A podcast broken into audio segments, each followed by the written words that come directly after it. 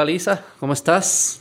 Todo excelentemente bien. Vienes de la televisión puertorriqueña, que te hacen esperar. Bueno, no respetan tu tiempo. Lo que... Pero es parte del proceso. Oye, lo, la gente que quieren que estén en programas y eso, pues hay que esperar, ¿verdad? Porque somos importantes para, para ellos. Tenemos que hacer ese programa y me estaban esperando y la realidad es que te das cuenta que, que hay que educar a la gente. En cuanto, por ejemplo, lo que vamos a hablar hoy, me imagino que es alimentación y nutrición. Vamos a hablar de eso. ¿Qué, qué, qué cuál fue la, la minilla de hoy? Hoy estamos hablando de cómo tú puedes comer saludable si no tienes tiempo. Porque el tiempo es un, una excusa que todos los seres humanos, yo digo seres humanos porque yo soy parte de lo que es el ser humano, usamos en algún momento dado para no hacer algo. Ah, es que el tiempo. Mm. Y el tiempo tuyo igual que el mío, 24 horas, 7 días a la semana. Lo que pasa es que cómo lo estructuramos, cómo lo dirigimos, cómo lo... Igual que hicimos esta cita hoy, ¿verdad? Sí. Pues ya la tenemos planificada, es lo mismo. Mm. Y estaba yo dándole ciertos tips, ¿verdad? O guías a la gente para que cómo tú puedes minimizar tu tiempo, que puedas comer mejor sin tener que tener recetas tan elaboradas, sin tener que obviamente usar tanto tiempo en la cocina para elaborar todas esas cosas. Que ¿Y son- qué es lo que usualmente pasa? Que es como que no lo planifico y de repente llega el momento, tengo 15 minutos para comer, como lo más accesible y rápido No, y ahí no. tomo una mala decisión. Eso es lo que usualmente la gente dice. Bueno, lo que pasa es que si tú no planificas tu horario de trabajo, te, te, te penalizan, correcto. Si tú no vienes al trabajo, te penalizan. Tienes otras cosas que tú realmente no puedes controlar. Mm. Pero tu alimentación, que comas bien o mal, ¿quién te va a penalizar por eso? Entonces, planificar para eso, que no es tan importante en el sentido de que no te juzgan. Bueno, no comí, pues chévere. Me comí una, una, una mallorca, pues chévere. Me comí un plato de avena. No hay esa importancia de penalizar. Y la gente, pues, no lo hace. De un tercero, no hay un tercero, No hay un tercero, que eres tú, tú y tú. Y como la gente coma saludable o no coma saludable, en la mayoría de los casos, se mueve, sigue haciendo sus tareas, o sea, no hay un impedimento, pues eso no lo toman a- hasta que viene entonces una situación de salud o ya hoy día no se está viendo tanto, ahora la gente quiere comer mejor. O sea, yo te puedo decir que antes era más enfermos. Ahora hay mucha gente que quiere aprender a alimentarse. Que cuando llegamos a ti era porque tenía alguna enfermedad, pero hoy en día es más proactivo. Lo que. Proactivo y mucho más proactivo y mucho más hombres. Mm. Eso es bien interesante. ¿Y qué tú crees que por qué está pasando ahí? Bueno, porque primero que las mujeres están toda su vida, toda su vida en este tipo de... Es como un círculo vicioso. Bajo, subo, bajo, subo, busco todas las alternativas de esas... eh, yo le llamo novedades. Mm. Todas las novedades que vienen, todas las mujeres las prueban. Cuando un hombre se preocupa es porque realmente tiene una situación que se quiere ocupar de ella. Y son mucho más diligentes que las mujeres, aunque lo tengo que decir así porque como es la primera vez y saben que tienen algo, lo trabajan y quieren aprender. Las mujeres como que déjame intentar esto otra vez, ¿ves? Como qué cosa nue- qué cosa diferente voy a intentar de muchas que he hecho. El hombre no. Como las dietas. Exacto. Lo que pasa es que yo no le llamo dieta. Ok, ok, perdón. No, Ya, no. Estoy cometiendo errores. No, no, no. Lo que pasa es que si tú buscas en la palabra, tú buscas en el diccionario dieta, Mm. ¿qué significa? Lo que tú comes, ¿no? Correcto. Si eso a mí me dicen, ¿estás a dieta? No estoy a dieta, estoy comiendo Bueno, lo estoy que yo como, lo bien. Estás comiendo saludable, no tan saludable, pero no es una dieta. Pero es curioso porque es como una noción de que te estás... Estar a dieta, estás haciendo algo fuera de lo normal. Y, ¿verdad? Como que, está- no, no, estoy comiendo saludable. Tú estás, en no, tú estás comiendo mal. Eso debe ser lo raro, no debe ser yo lo que hago raro. ¿Entiendes? Como que lo, lo raro es lo, lo saludable. Lo que pasa es que yo le digo esto siempre a la gente. Cuando tú vas a un hospital, un paciente llega por X y razón, eh, y tú le miras la boleta de comida, te dice dieta restringida en sodio, dieta restringida de azúcar, dieta regular. Dieta es alimentación buena, no tan buena como lo quieras llamar. Lo que te metas. Pero la gente cuando tú la ves en la oficina, se frustran. Es, la dieta es una... Dios mío, ¿qué me vas a quitar? Mm. ¿Qué me vas a quitar? ¿Qué no puedo comer? ¿Qué no? Y yo digo, aquí no, yo no voy a quitar nada. Yo no quito ni pongo, yo simplemente evalúo tu plan como persona individual que eres, porque no eres igual que yo. Y de acuerdo a lo que yo veo en ti, lo que te guste, te recomiendo dentro de lo que tú haces lo que debes hacer mejor. Mm. Y en 18 años que llevo ya en la clínica privada me ha dado resultados yo trabajar con lo tuyo, no con lo mío. Porque tú vas a los sitios y te quieren imponer porque el libro dice, Mm. tiene que ser así, no tiene que ser así. Y eso es porque tú sabes que para llevarlos a donde tienen que llegar es un proceso que tiene que gradual, que tiene que empezar por lo que ya la persona sabe hacer y se siente cómodo, no puede ser un... Pero al final el, el- el- el- el fin siempre es el mismo y el proceso es El un fin gradual. es llegar a tu estilo de vida donde tú mantengas una salud óptima. Ese es el fin. Mm. Y tú lo vas a llegar a hacer si tú haces algo que a ti te gusta y lo disfrutas. Mm. Si yo te obligo a ti ahora mismo, no es que tú tienes que desayunar espárrago. Yo, por ejemplo, puedo usar arúgula, espinaca en el desayuno. Mm. Pero quizás tú me dices, yo no, yo lo que como es avena. Mm. Y no me interesa incluir eso. Pues mira, si no te interesa, esta avena la vas a hacer de esta forma, la vas a combinar con esto que a ti te gusta y a ti te va a gustar y vas a encontrarle gusto y placer. Si yo te digo, no tienes que incluirme espinaca, brócoli, está bien, vamos a hacerlo porque lo tengo que hacer. No me dura dos semanas en el cambio. Claro. Y yo quiero que no tú tengas un cambio sostenible. Que Exacto. se convierte en un, al final es un hábito. Es Tú un quieres hábito. llegar a un hábito. Es un hábito. Como lo otro ya era un hábito, ¿cómo llega a un hábito que es más saludable? Claro. Esa es la pregunta. Claro. ¿Por qué se nos hace tan difícil? Porque tenemos una, yo digo, es como una, tú vives, todo el mundo vive con diferentes costumbres y culturas. Mm. Y tú desde chiquito, cuando tú investigas a esta persona, que obviamente yo digo a la gente, esto de nutrición no es solamente darte un papel Mm. y decirte, vas a comer esto, esta cantidad, no. Yo cuando el paciente va, yo le tengo que mirar lo- las manos, los ojos, como mira, lo, Ajá. ne- lo nervioso que puede estar. ¿Tú sabes lo que pasa? ¿Y qué La estás gen- viendo en mis La ojos? gente A ver, dirá... a ver, Vamos a hacer una clínica pública. Mira, la aquí. gente dirá que yo estoy media, ¿verdad?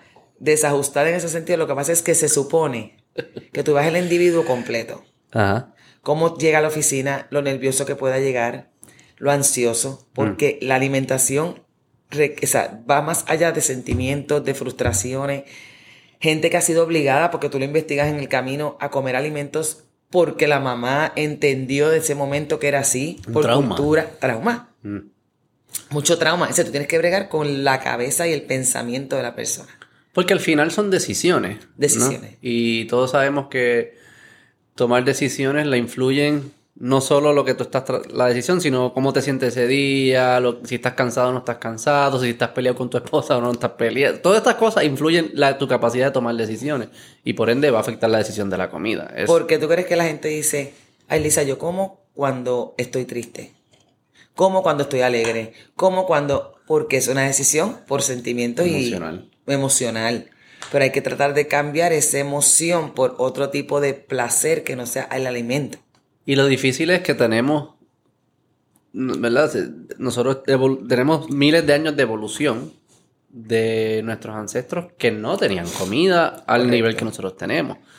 Y por eso yo creo que se siente bien comer, porque a- para ellos era un milagro casi poder comer y era raro una fruta con azúcar que, no esté podrida. Y todo. Correcto. Y eso lo tenemos adentro. Lo que pasa es que eso se creó en un mundo que no existía la abundancia que existe hoy en día en comida. So que es- yo creo que hay, un, hay algo ahí que hemos heredado psicológico que hace que se, por eso se siente bien comer grasa y azúcares y eso. Y lo que pasa también es que hoy día no podemos comparar como eran antes los... Por eso. Porque, pero no solamente por eso. La calidad y el, del de la comida y del alimento que había antes. Es distinto, es más obviamente es, fresco, mu- es más distinto. Y no solamente eso. Yo digo a la gente que la gente quiere ser americano. En muchas áreas. Ajá. Y en esta área de la comida sí somos americanos. Sí. O sea, nos hemos ido mucho a lo que son comidas rápidas, Mm. eh, pues comidas muy fritas, muy altas en azúcares, y ese tipo de alimento te crea una adicción indirecta. Que obviamente volvemos a lo que te dije ahorita. La gente que está adicta al alimento, que tengo muchos en el- la oficina, no lo reconocen porque no hacen nada de hacer daño a alguien por conseguir esa comida que se quieren comer, ese bizcocho, esa galleta. Simplemente el daño es indirecto hacia ellos.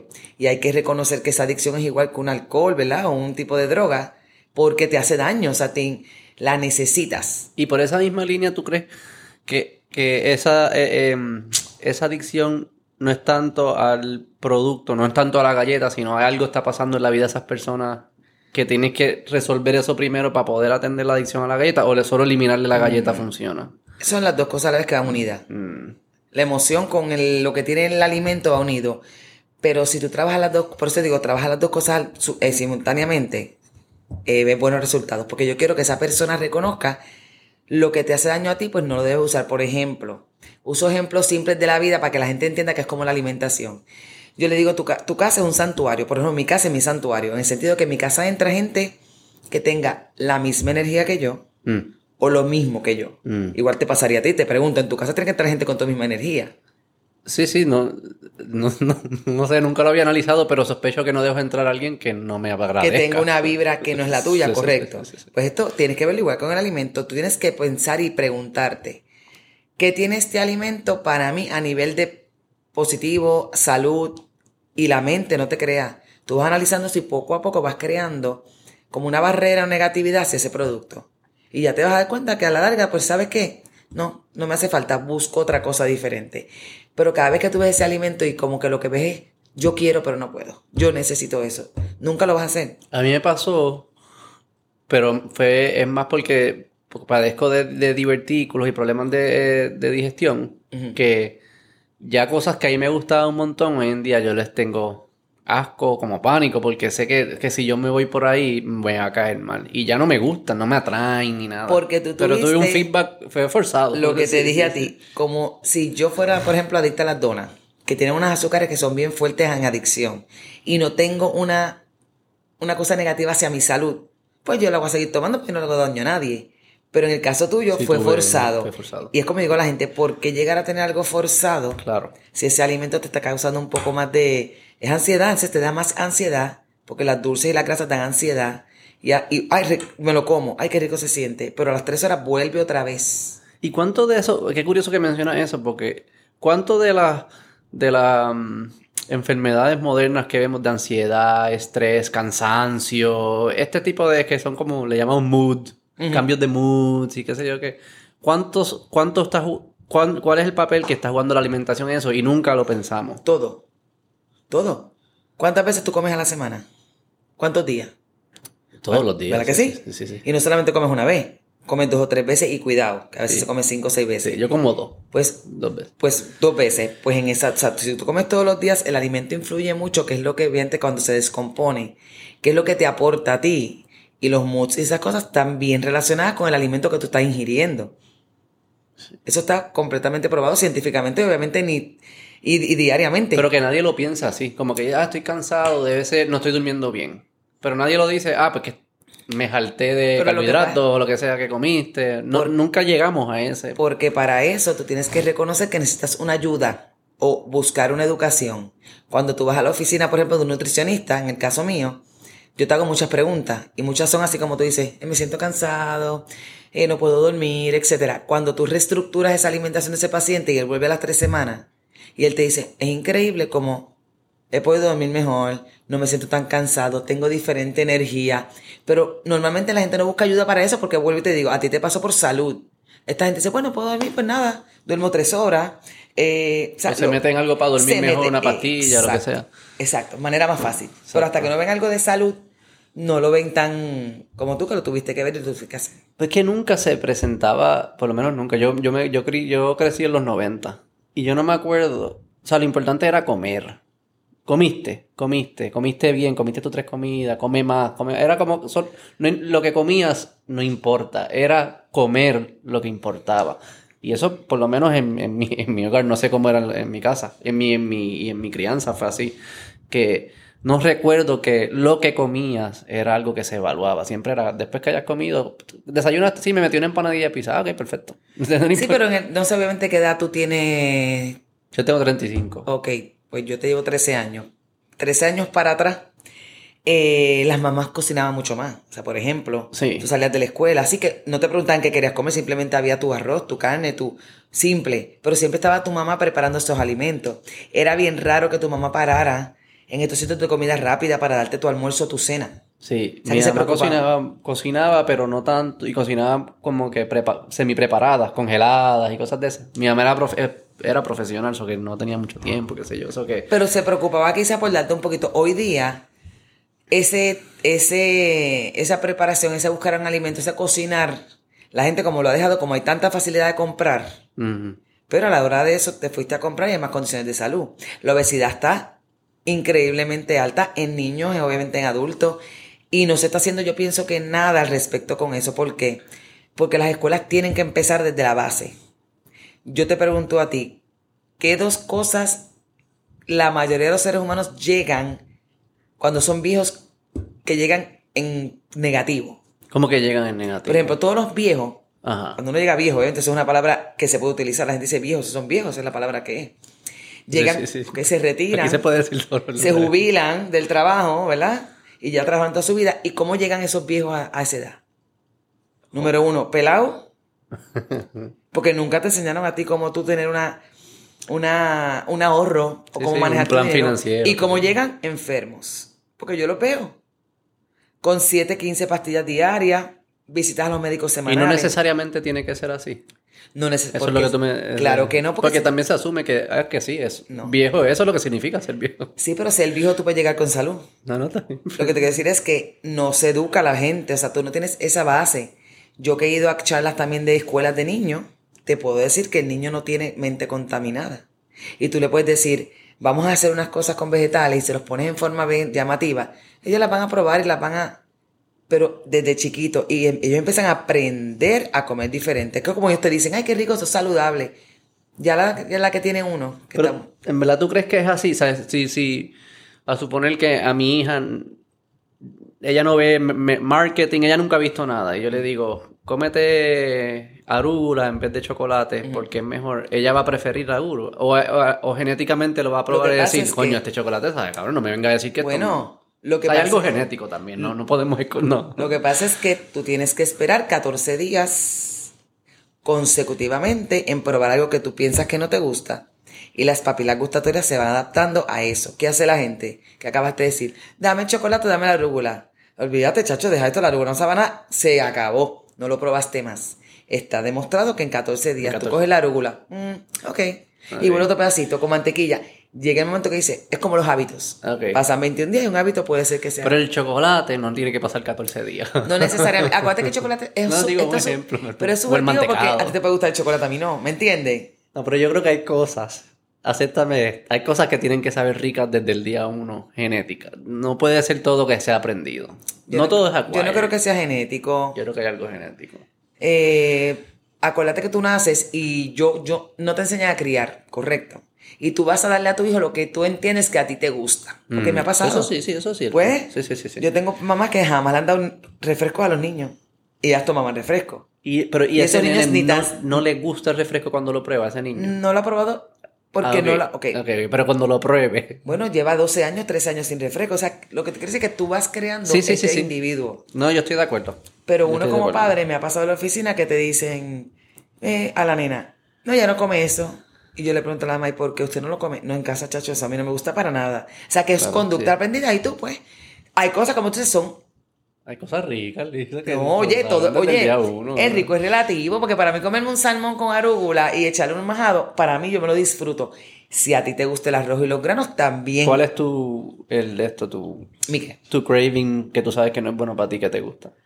Pues fíjate, um, y no lo uso, porque si no, es el cheesecake. Eh, Pero, ¿sabes hace cuánto no como cheesecake? Porque volvemos, reconocí, si voy, me lo como completo y me lo llevo y vuelvo a llevarme otro pedazo. como el colín, es como si empiezo, tienes miedo que si empiezas vas a seguir. No voy a seguir, pero me lo voy a comer completo el pedazo. O sea, no voy a poderme comer quizás un pedacito. Y simplemente pues no lo pido y lo ¿Hace reco- cuánto no te comes un Ay, bendito.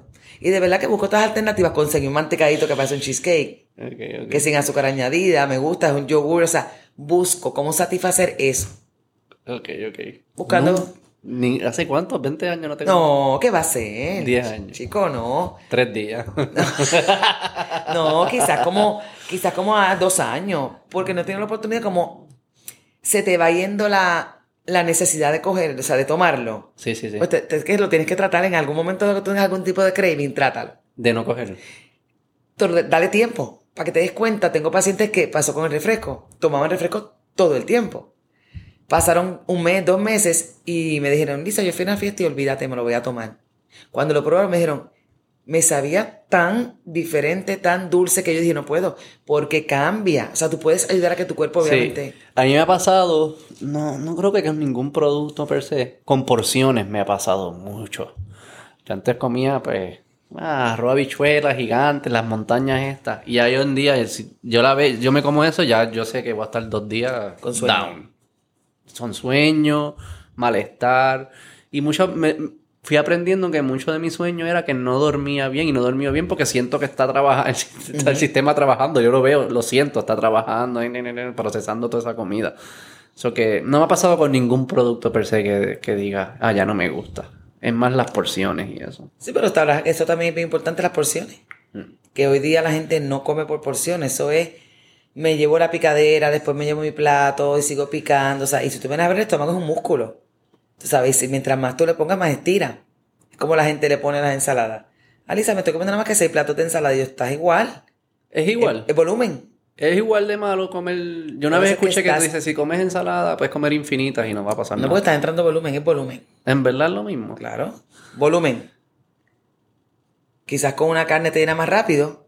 Con la ensalada sigues entrando y sigues comiendo, pero es un volumen. Tú estás llenando el estómago. Lo bueno de las ensaladas también es que cansan. Eso yo me he dado Es, cuenta. que- es que deben llenar un poco más. Pero también su- como que me cansa el brazo. Es como que también... Ay, que- que- Claro que sí. te cansa el brazo, se- Ni masticar me cansa. Yo me canso. Bueno, se supone que tú tardes 20 bocados en cada masticada. La gente se lo traga. dicen. La gente se lo, la gente se lo traga. O sea, Pero es que yo me- porque yo voy a seguir masticando si ya está tragable. bueno, lo que pasa es que esto es para personas que quieren comer más. Y Es están contando ahí uno. No, una de las técnicas. Tú puedes masticar un poquito más, se va alargando. Oye, para gente que quizás a ti no te pasa, pero este tipo de gente que tiene esa sensación de comer mucho, pasa porque pasan 20 minutos y tu cerebro sí aceptó ya que comió. Ah, en verdad. Eh. Por masticar más. O sea, el cerebro... Bueno, porque acuérdate que tú estás masticando más, tardas tiempo y pasan 20 o sea, minutos. el cerebro en verdad eh, no es, no es tan sofisticado en eso. Él, él mide tiempo y cuántas veces abriste y cerraste la No, boca. no, él mide tiempo. Tiempo. Tú empiezas a comer y cuando empiezas a comer es como un reloj. Ya a los 20 minutos se ha probado que el cuerpo mide saciedad. Pero ¿qué hace la gente? La gente come demasiado rápido, número uno. Segundo, hablo contigo en el restaurante y no me estoy dando cuenta que estoy comiendo. Y se ha demostrado que, igual que cualquier actividad de ejercicio o de trabajo, se debe hacer individual. O sea, tú no debes comer leyendo el celular, eh, escribiendo, porque no están los cinco sentidos en la comida. Y ahí tú te das cuenta y tú sigues. De momento tú ahí se me acabó el plato. ¿Y qué hace la gente? Se para, se repite y vuelve y se sienta. Ay, no, eso sí que... Yo, yo- Pero es la mayoría de la gente. Es lo Yo que hago hace. eso, sí, sí. No, para mí el de los mejores momentos es sentarme a almorzar y escuchar un podcast o sentarme a escuchar algo solo y ahí comiendo. Eso para mí es nirvana. Bueno, pero eh, o sea, no es lo mismo escuchar música o escuchar a alguien hablando que hacer otra actividad. Por ejemplo, estoy leyendo, estoy escribiendo, Ok. porque estás haciendo dos actividades a la Tú estás escuchando. Y es algo de Es más pasivo, Es más tú. pasivo. Mm.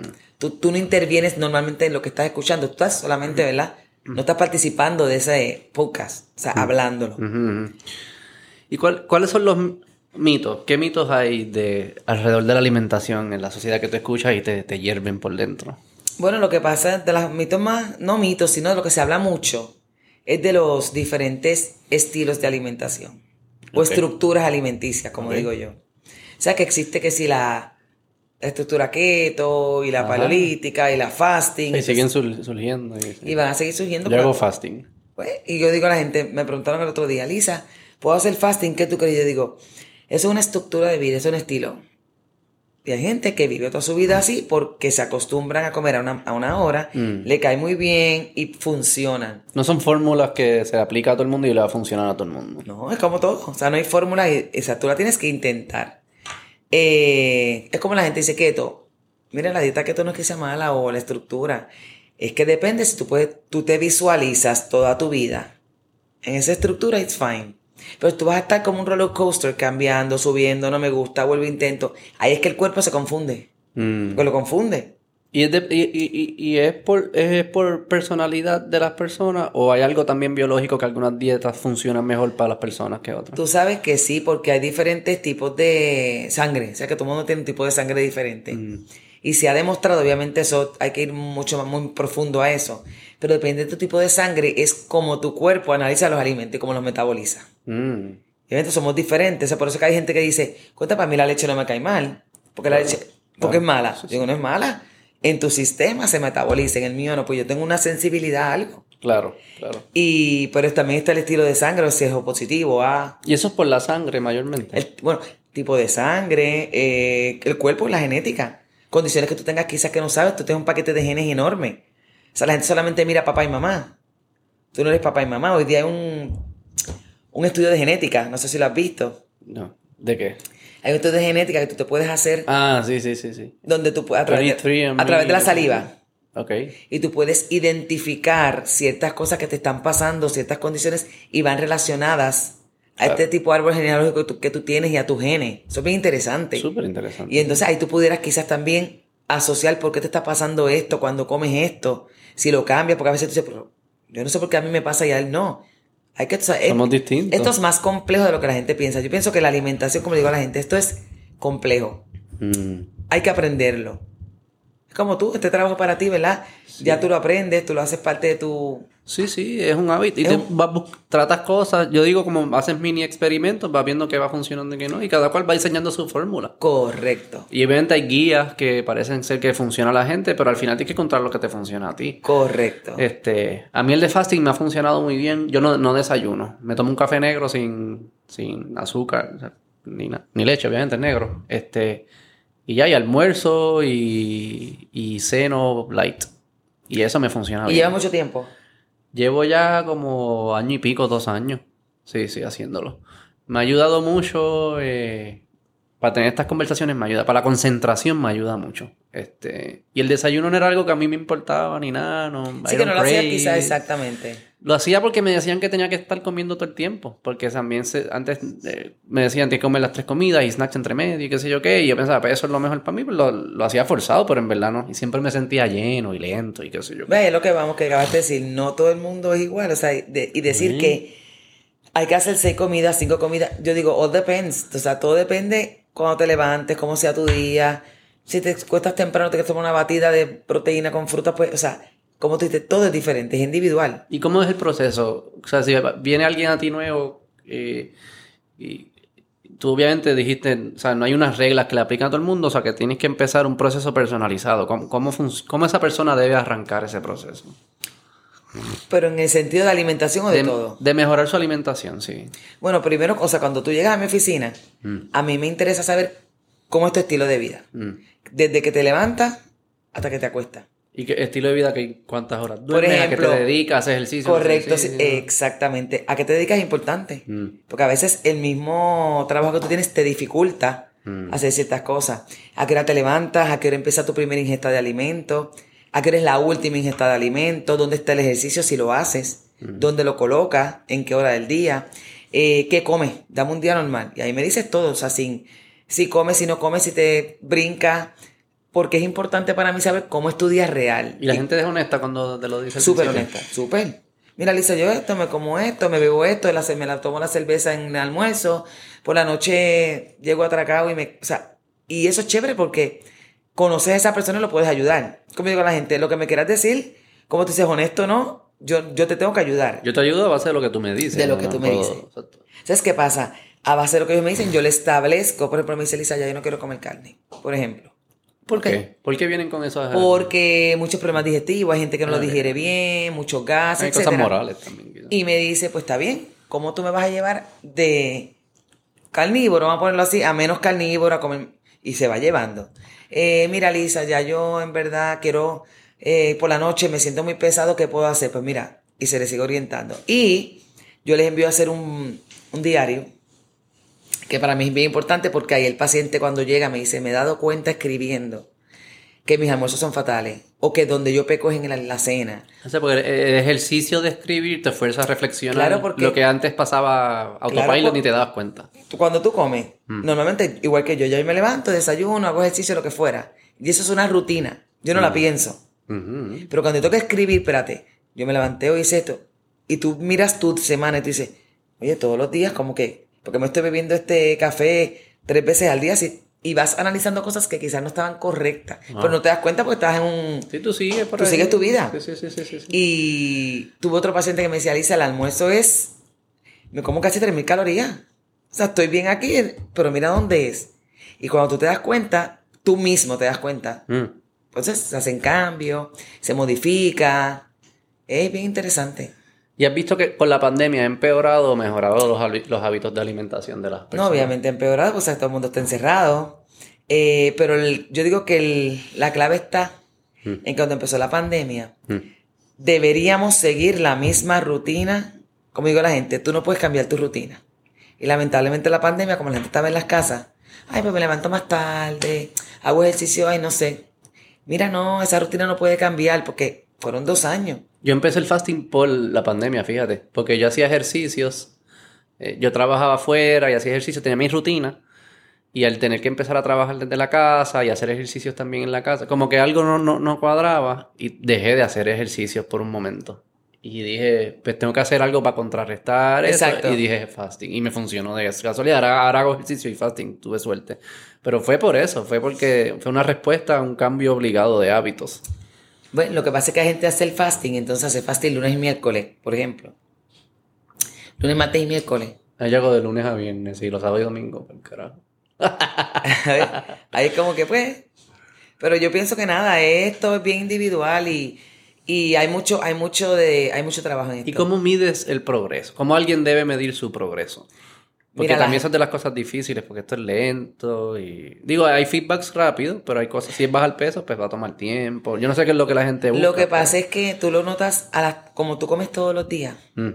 y el alimento está ahí, el efecto se ve a las tres semanas. Efectos como, la gente dice mucho, eh, por ejemplo, gente diabética, el Mm. cambio de orina, la espuma en la orina ya no existe. Es verdad. El- la frecuencia urinaria, no me levanto tanto al baño de noche, antes me levantaba 10 veces, ahora me levanto 2. Eh, por ejemplo, la gente con problemas digestivos. Lisa, ya yo no me inflo, no me da hasta estos bloating de gases. Sí, sí. Eh, Lisa, ya no me, no me da sueño cuando como este tipo de arroz. Eh, energía. Y eso se siente rápido. se siente rápido, claro. Pues tú cambias la alimentación y en dos días tú te puedes sentir bien porque es algo inmediato. Sí.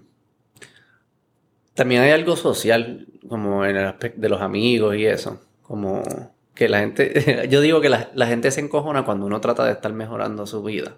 Como que, Claro, porque estoy te quieren ver bien, Ah, cabrón, ahora tú no vas a venir con nosotros. Mira, estoy tratando de hacer algo bueno por mí. Como que yo no te estoy obligando a que tú lo hagas, yo lo estoy haciendo, estate quieto. Pero se Lo que pasa es que ellos te quieren ver bien, pero no mejor que ellos. Sí, Y la sí. mayoría de la gente que te dice eso quieren hacerlo. Lo que pasa es que no quieren dar el paso. Eso es así. Porque si tú yo te voy haciendo algo bueno para ti, aunque yo no crea que sea bueno para mí, la única palabra mía puede ser contra, qué chévere, dale, ve para adelante. Aunque yo pienso que es una ridiculez, vamos a ponerlo así. Pero yo no, yo, ah, vete para adelante. Pero la gente que te dice de esa manera es porque quieren hacerlo y quieren cambiar, pero mira, mejor te tengo de mi lado. Y estoy yo más tranquilo porque no, no quiero, quiero hacerlo, pero no lo voy a hacer. Vente para que olvídate de esa ridiculez. sí, sí. Y entonces te- es así. Yo una vez me acuerdo que una vez yo me convertí vegetariano y dejé de comer carne. Y lo dije en la fiesta, estábamos en casa con mi tía y estaba mi tía, qué sé yo, lo dije. Como que, ah, no, no estoy comiendo eso, yo me voy a servir arroz nada más, qué sé yo. Este, y mi tía me dice, ah, pues tú eres que eres mejor que nosotros, que tu abuela no sabe cocinar. Y mira, yo no, no dije nada, solo como que... Exacto. Y yo, lo- y yo bien callado, como que yo no, no- no- tú come lo que tú quieras.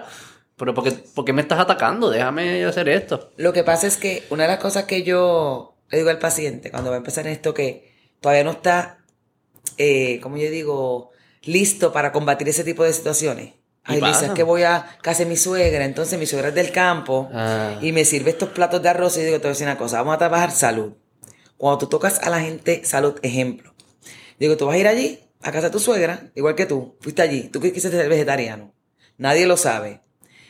Eh, si vieron carne, yo te agradezco esto, pero mira, me estás haciendo unos estudios, porque la proteína, yo te puedo asegurar, lo he hecho con los agentes. Y funciona eso. Mira, la proteína me está dando una diarrea y tengo, y me, no, y me están investigando. La persona le dice, tú tranquilo, olvídate de eso.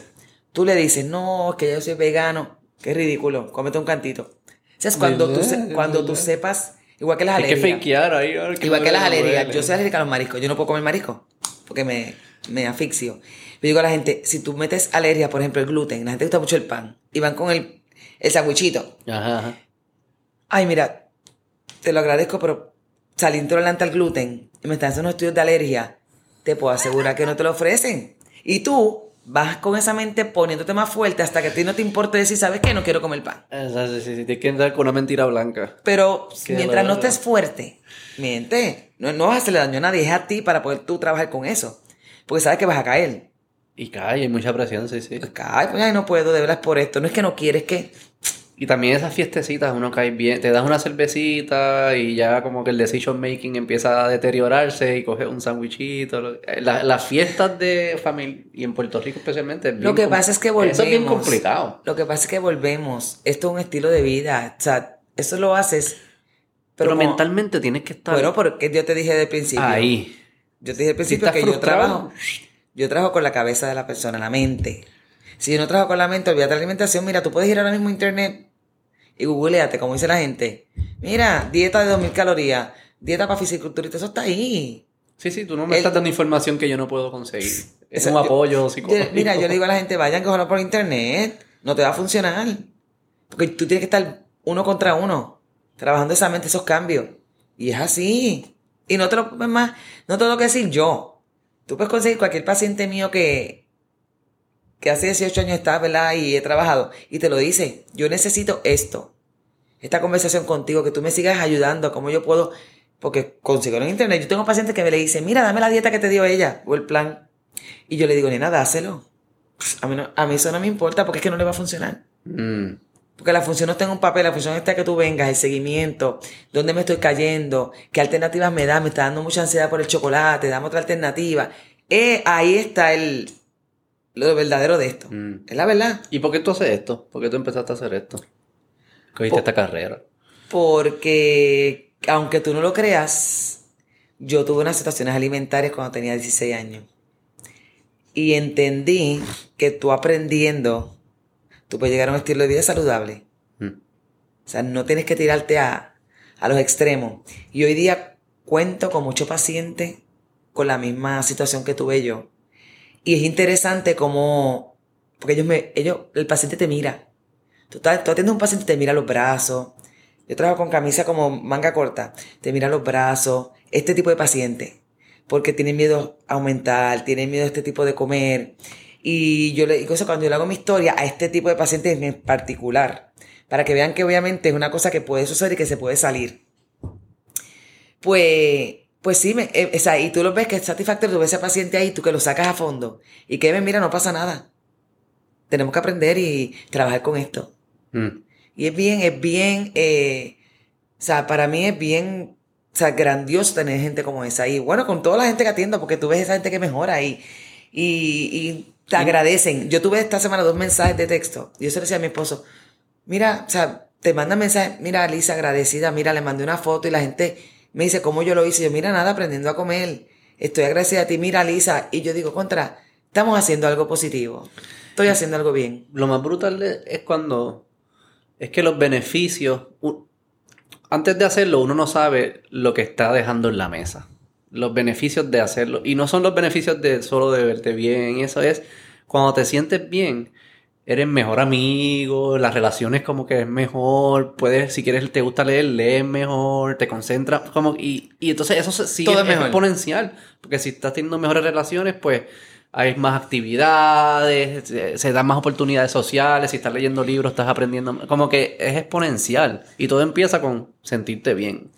Y no solamente eso, tú nada más ver un paciente que llega a tu oficina, que, por darte un ejemplo, de un tamaño 4X, Mm, que no puede entrar al shopping de X super, eh, supermercado, no, de X eh, shopping center, mm, y te diga, jamás en mi vida, en estas tiendas específicas que venden ropa quizás large, o extra large como grande, y te diga, tú no sabes cuando yo entré a esa tienda y me pude poner mm. una camisa que en mi vida, o sea, la alegría que siente ese paciente de poder ser en este ámbito normal, lo que le llama normal, porque no es que sea normal, pero lo normal es este tipo de tiendas. Lo anormal es las tiendas que venden ropa de XLR, 3X, 4X para arriba. Claro, sí, sí. Y ellos, para tu ver esa satisfacción de decir, contra, me pude poner esto, mira qué bien, o sea, como tú, es algo para ellos bien importante. O sea, tú has hecho de esos que, que pierden cientos de libras. Cientos de libras. Wow. Y yo te puedo enseñar fotos, eh, y sí. Wow. De ¿Y eso es se, combina con ejercicio o eso alimentación puedes lograr hacer eso? Sí, o sea, siempre obviamente él se combina. Pero la alimentación, como te dije, es más importante. Comemos todos los días. Tú te puedes lesionar. Y dejaste de hacer ejercicio, pues, pues no puedes por una semana, pero sigues comiendo. Y en ese momento tienes que hacer ajustes. ¿Qué hago si no hago ejercicio? Entonces no me como esto. ¿Y cómo una persona llega a, a, a esa, a esa cantidad de, pe- de peso? ¿Cómo pasa Mira, ese, cuál es ese proceso? Ansiedades, Y frustraciones. siguen y siguen y siguen. eh, poco a poco, ¿no? depresiones. Si otro no nace Nadie así. engorde a 400 de cantazo. Yo le digo a ellos, tú no naciste con eso. eso es Son que- años y años. Años. Y- Con malos hábitos. Y no solamente eso, es la familia. Cuando tú analizas toda la familia, acuérdate que si tú te crías con enanos, tú vas a ser como los enanos, aunque seas gigante. Te crías que es una, es así. Te crías en una congregación en el, en, en- allá por el campo. Ajá. Tú vas a pensar como los del campo, aunque naciste en la ciudad. Es la verdad. Ese es este tipo de familia que para el nene es normal tener ese peso. Para el nene es normal tomar su refresco, no importa cuánto, y ser así. Porque su mamá y su papá son así, pues es normal. Mm. Tú adaptas lo que tu familia tiene. Tus hijos van a, ser, o sea, van a modelar lo que tú eres. Y se sigue, y se sigue, y se sigue, hasta que obviamente llega un momento que se crea como condición de salud. Que no es condición al principio. Ya cuando es obesidad mórbida, es una condición de salud que afecta muchas cosas. Digo, Circulación. Lo, estamos viendo en, esto- en- en lo de la pandemia y el COVID, cómo el virus afectaba distinto a, a personas que estaban sobrepeso. Definitivo. Que ahí se perdió una oportunidad grande de mensaje público de que Bueno, Pero ahí tú te das cuenta cuán importante es y a qué le damos importancia. O sea, porque para mí, como tú dices, llegó la pandemia, era momento perfecto para atacar esto. porque era el Porque ataque que me estamos en tu pasó a mí. casa. Y, y también era el, el um, no solo lo hagas para sentirte mejor, es que hay un riesgo claro que está ahí, ¿no? Como fue el divertículos para mí. O sea, que era algo, era un mensaje más fuerte. No, y mira, si estás encerrado ahora, ahora puede pasar esto, las condiciones se pueden exacerbar, hay que trabajar con esto. ¿Pero qué se hizo? Nada. Nada.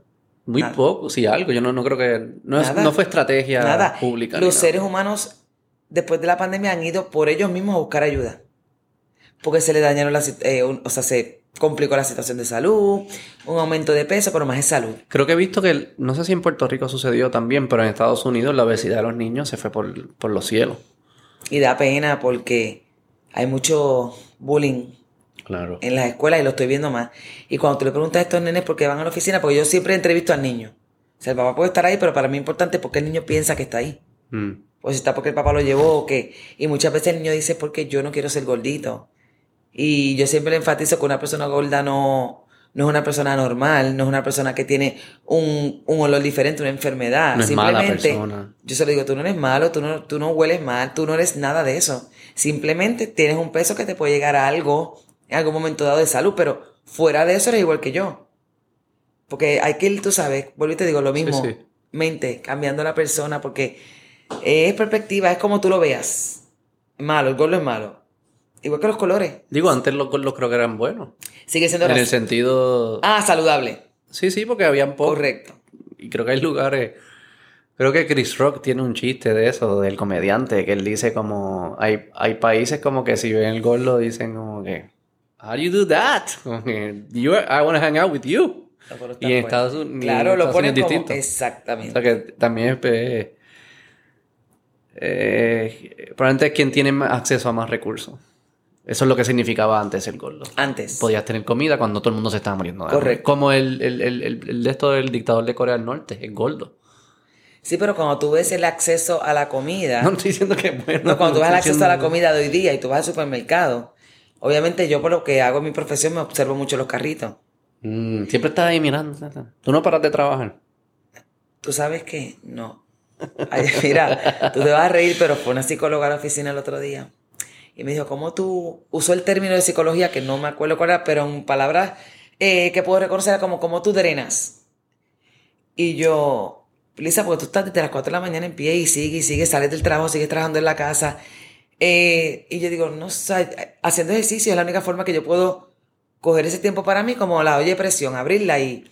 Porque trabajo todos los días, voy al supermercado y veo a la gente y digo, Dios mío, como tú dijiste, de acceso a la comida, pero ¿qué acceso a la comida tiene? Mm. Porque están seleccionando la comida que no es mal. O sea, la- tanto, tanta comida vacía, calorías vacías, que lo que hacen es llenarte por un momento y, y no, te, no te ayudan. Y, de- y la dieta puertorriqueña en per se. Que cuando tú la ves, la típica. Porque me imagino que te molesta que le digamos dieta puertorriqueña. Pero tú a sabes unas que cosas y a al, otras no. a la habichuela, Arroz, habichuela, carne. Carne. Pero es que es lo que supone que la gente come. Pollo. Eso está bien, pero es que no es lo que están Es comiendo. la porción. Ah, eso no es lo que estamos La gente lo que está comiendo es-. Fast foods. Vamos a un restaurante, las Pero también quesadillas. comemos lasaña con arroz de habichuela. Eso, pero está bien, pero se ha ido educando esa parte. Sí, si sí. tengo la Esa pasta, Esa está complicada. porque es la cultura. Sabe rico. ¿eh? Arroz habichuela y el amarillo por el lado. Te duerme ahí. Pero la dieta no es puertorriqueña. Tú vas a la casa y vete a investigar. No, es hot dog, es hamburger, es lo más fácil. Mm. Porque la dieta Pizza. puertorriqueña, pizza. Pizza, sándwiches, mucho pan. Vamos a parar a la panadería, hacemos sándwiches. O sea, que no es una dieta puertorriqueña como tal. Pues tú me dices a mi arroz, habichuela, papa, pollo, ¿viste? Eso está perfecto. Pero eso no es lo que se está Ah, un comiendo. arroz blanco. Mm. Claro, si hay una situación de, como te digo, de salud, pues se recomienda un tipo de arroz. Pero. Pero si tú y dices... eso no es caro. Si en verdad estuviésemos comiendo arroz, habichuela, pollo y una vianda, estuviésemos bien. Ese no es el problema. Seguro. El problema es que no estamos comiendo eso. No se está comiendo en su mayoría eso. Es comida rápida. Y los refrescos también. y- Ahora, ¿y qué hace la gente ahora? Mira, vamos a llamar a Uber Eats y que nos lleve la comida. O sea, entiende, facilidad. Pero puedes pedir comida saludable por Uber Pues Eats. no la comen. Ah, digo, sí, No la sí, sí, piden. sí, sí, sí, ¿Qué es lo que piden? Comida mexicana. Por lo menos antes caminaban al fast food, ahora ni siquiera. Ahora se la piden al trabajo, exactamente. O sea que ni eso caminan. Pero ahora mira, ahora en los, en los sitios estos de comida rápida, Mm. ya hay alternativas, o sea que ya están cambiando. Ah, pues yo no creo en eso. Yo, a mí no me gusta que McDonald's tenga ensalada. Si yo piso en McDonald's, Es es, que a ti no te con gusta- una mira. misión, una única misión. A ti no te gusta que que hacer McDonald's algo tenga que me voy a ensalada. arrepentir. No me vendan ensalada en McDonald's. Y a mí no me gusta que, No, pero es que- que existe McDonald's. ¿Ves? A mí me gusta McDonald's. Pero no te gusta McDonald's. Ya te sabe mal. Pero es que yo no... Nunca, lo, nunca te o sea, gustó. no le... Bueno, sí, cuando era chiquita, mira, yo siempre le hago este cuento a la gente. La gente dice Lisa, pero tú y yo no. Mi papá, Dito, lo que conocía. Cuando era viernes, la comida familiar, ¿a a dónde íbamos? ¿A McDonald's? No, otro de pollo, de pollo. A Kentucky. El O church. Church. ¿verdad? Mi papá, no- mi papá nos sentaba a los tres y él cogía la caja grande de pollo, el, la maíz, o sea, y era ellos dos y nosotros tres su comida familiar. Y al otro día, sábado, no sé si conoces de Guaynabo, San Patricio, Ajá. había unos chinos allí, Ok. Star Cream. Y era, Los que salieron, eso salió una foto de ellos. Creo que lo cerraron. de no lo cerraron porque vino hace años porque fue ahí, lo estaba Felicilandia, todo eso. Sí, allí. sí, sí, San Patricio. Por Y ahí. allí, papi, era los sábados. Era lo que conocía. Oye, rico, pero si tú vienes a ver, comes eso todos los días. No, no, no, no. el sodio, o sea, no es que no lo comas, pero eso es lo que conocía mi papá. Hoy día, que yo he podido aprender y conocer, yo me voy a hacer un arroz chino en casa, yo puedo comerme eso vez, o sea, me lo puedo comer, quizás me como la mitad, me como un tercio, como yo me lo como de mejor manera. Sí, sí, sí, sí. Pero yo no lo puedo criticar porque eso es lo que él conocía. Pero son ricos. Es que eso es relativo, eso es subjetivo. Lo rico para ti puede ser lo rico para mí. Para mí rico es comerme un salmón con Con espárragos sí. y no, y con majado y con arroz jasmine me encanta. Para mí eso es rico, yo me lo disfruto, para mí eso es un placer. Por eso te digo que no es nada, nada- no es nada Las de square. McDonald's son bien ricas. Son ricas. Volvemos relativo. Y, los, y, lo- y la comida china de Puerto Rico. Los mejores chinos son los de Puerto Rico. Bueno, y te comes también los lagartijos y los lagartos. Yo siempre- ¿Sí? Los mejores chinos son los que posiblemente hay cucaracha. Posiblemente sí. Esos son los más ricos que saben. Aunque no la veas, tú No, dices no, como que aquí, si yo fuese cucaracha, yo viviera aquí, sí, pues ese chino sabe rico. Saben más rico. No, no, no, no, olvídate de eso. Pero yo entiendo, lo- pero son hábitos. Son, son, Bueno, son- son, son hábitos. hábitos y son preferencias. Oye, y como te digo una cosa, yo atiendo al paciente y yo te digo, si tú vas a mi oficina y me ves después en, en la placita donde sea, yo no, yo suelto mi sombrero y yo no soy en ese momento nutricionista. Porque a veces la gente ve a uno como guardia. Yo no, tú comes lo que te dé la gana. O sea, es, es tu vida, es tu Es salud. tú, es por ti, no es por nadie. No debes hacerlo por- sí. Correcto. Ayuda a que te- el apoyo externo y eso, pero al final es por, es por uno. No, y tú eres el que decide por ti. Y en verdad, yo siempre pienso, con- desde que soy papá, eh, me paso pensando co- como que yo me ayudó a simplificar mi vida de para hacer la vida por lo mejor para ellos. Y lo que me, yo me di cuenta es, yo tengo que buscar la forma de sacar mi mejor versión la mayor cantidad de veces. Esa es mi lucha siempre. Esta es la mi mejor Brutal. versión. Esta es mi mejor versión. Mi mejor versión es la mejor versión. Y si, te, si, te, si lo pones desde ese punto de vista, la alimentación juega un rol. Pues claramente que si, me, si como mal y me duele la barriga y no puedo estar Claro. pendiente o no puedo estar activo. Aparte, yo rebajé un montón porque yo jugaba cu- cuando mi hijo tenía un año y él estaba gateando. Yo me cansaba de jugar con él. Y yo, pero tiene- o sea, no puedo gatear con mi hijo. Cuando vaya a pelota, no te a vaya poner pelota no voy a poder jugar. Y Yo Exacto. jugué deportes de, de, de chamaco. Yo siempre he querido jugar baloncesto, pelota con mi hijo, soccer, lo que fuese. Tengo que hacer algo. Para yo ser un buen padre, yo tengo que cuidarme y buscar mi mejor versión. Y la- vi que la alimentación jugaba... Lo que comía era claro, era directo, era... No solo me ayuda a rebajar, me ayuda a hacer las otras cosas mejor. Eso e- era eso el Lo que pasa es mí. que la gente no conoce su cuerpo. Tú tienes que conocer tu cuerpo, tú, Mm. tú. Y el cuerpo te habla, te habla como con síntomas. Exacto, empieza a decir esto sí, esto no. No, no, el cuerpo te habla con síntomas, me refiero a que Sí, sí. cuando tú comes algo, No, que tú yo no dices- pienso que me hablas, sí, yo sé lo que tú me Mira, tú, cuando tú dices, oye, me siento como bloated. Y la gente lo Claro. hace, ay, me siento así, pero olvídate, eso no, puede- no pasa nada. Y lo haces parte de tu vida. Ay, la piel me está, me está dando alergia. Ah, pero no importa, me pongo la crema. Pero, Te está diciendo que algo que te cayó mal a ti. pero es el que no pasa nada y, el y también el elemento de, de que no hay otra forma. De que siempre, no importa lo que yo haga, siempre me va a caer así. Porque no lo conoces. Porque no lo conoces, no lo has tratado. Correcto, correcto. Y no le has dado chance los 14 días. Porque No. si te comes, si, si comes mal todo el tiempo y viene un día y el almuerzo comes bien y después por la noche te comes una pizza. No, no vas a entender No el feedback, entender. tienes que darle break. Pero sí te vas a dar cuenta cuando comes bien por lo menos por dos o tres semanas. Eso que sí. vuelves a comerte otra pizza. Ah, O no, puedes comer pizza, pero me refiero a algo muy... Sí, sí. Tú dices, Dios mío, pero... lo sientes. Me cayó Ah. fatal que tuve que ir al baño, me dicen, porque oye, tu cuerpo cambia y se limpia y va trabajando con eso. Pero hay que darle oportunidad y hay que, como yo digo, nada más es bueno. Mira, eh, de- cuando- mira, tienes que hacerte cinco preguntas Mm. cuando tú vayas a comer. ¿Cómo me lo voy a comer? Frito, asado, hervido, como sea. ¿Dónde? ¿Dónde me voy a meter a comer esto que quiero? ¿Cuándo? ¿10 de la noche, 12 de la noche, 6 de la tarde, 5 de la mañana? ¿Con qué? ¿Con qué me lo voy a comer? Pues fíjate, me lo podría comer con esto. O sea, nadie se pregunta. ¿Tú haces eso por las todas las mañanas? Bueno, lo que pasa es que ya yo lo tengo como estilo, ya yo sé que me Pero voy lo haces todas Claro, las mañanas y O sea, voy a no es que- almorzar esto, voy a cenar esto. Porque yo me llevo comida para la oficina. Claro, Y si voy a pedir un sitio, yo siempre trato de combinar que mis vegetales, mi, mi sopa, mi combino, porque ya eso está en mí. Yo ya yo no, a mí no me cuesta. ¿Cuán importante es de tomar esa decisión cuando no tienes hambre? Eso De- de, como no ir al colmado con hambre. ¿Cuán importante es tomar estas decisiones de alimentación? No el momento que tienes hambre, sino con anticipación, cuando claro, estás porque calmado. cuando tú tienes hambre, te desesperas y las decisiones son graves. Y ver lo, lo mejor que se ve en la foto y... No, no, no. Mira, otra cosa que yo le digo al paciente, tú vas a comer en un restaurante y sabes que se te dificulta el no pedir muchas cosas. Lee el menú de antemano. Ya tú vas con la idea. Mm, conta, tienen esto, pues ya llegó el mesero. Sí, yo quiero esto. Porque nos pasa que llegamos al sitio, no sabes ni lo que hay. Y el me mesero toca. rápido. ¿Quieren algo de picar? Ay, Dios mío, sí, sí, sí, porque chacho, tengo un camino, pues, no he visto nada. Eh, y te difi... No, antemano piensa, porque el hambre no te va a hacer pensar. Como la gente que trabaja todo el día y obvia el picar, obvia, digo, obvia el comer.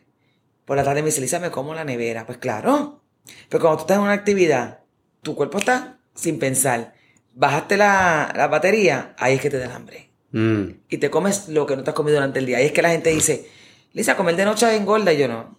Te comes todo de noche, lo que pasa. Es mentira, comer de noche no engorda. Yo como todo el tiempo a las 6, 7.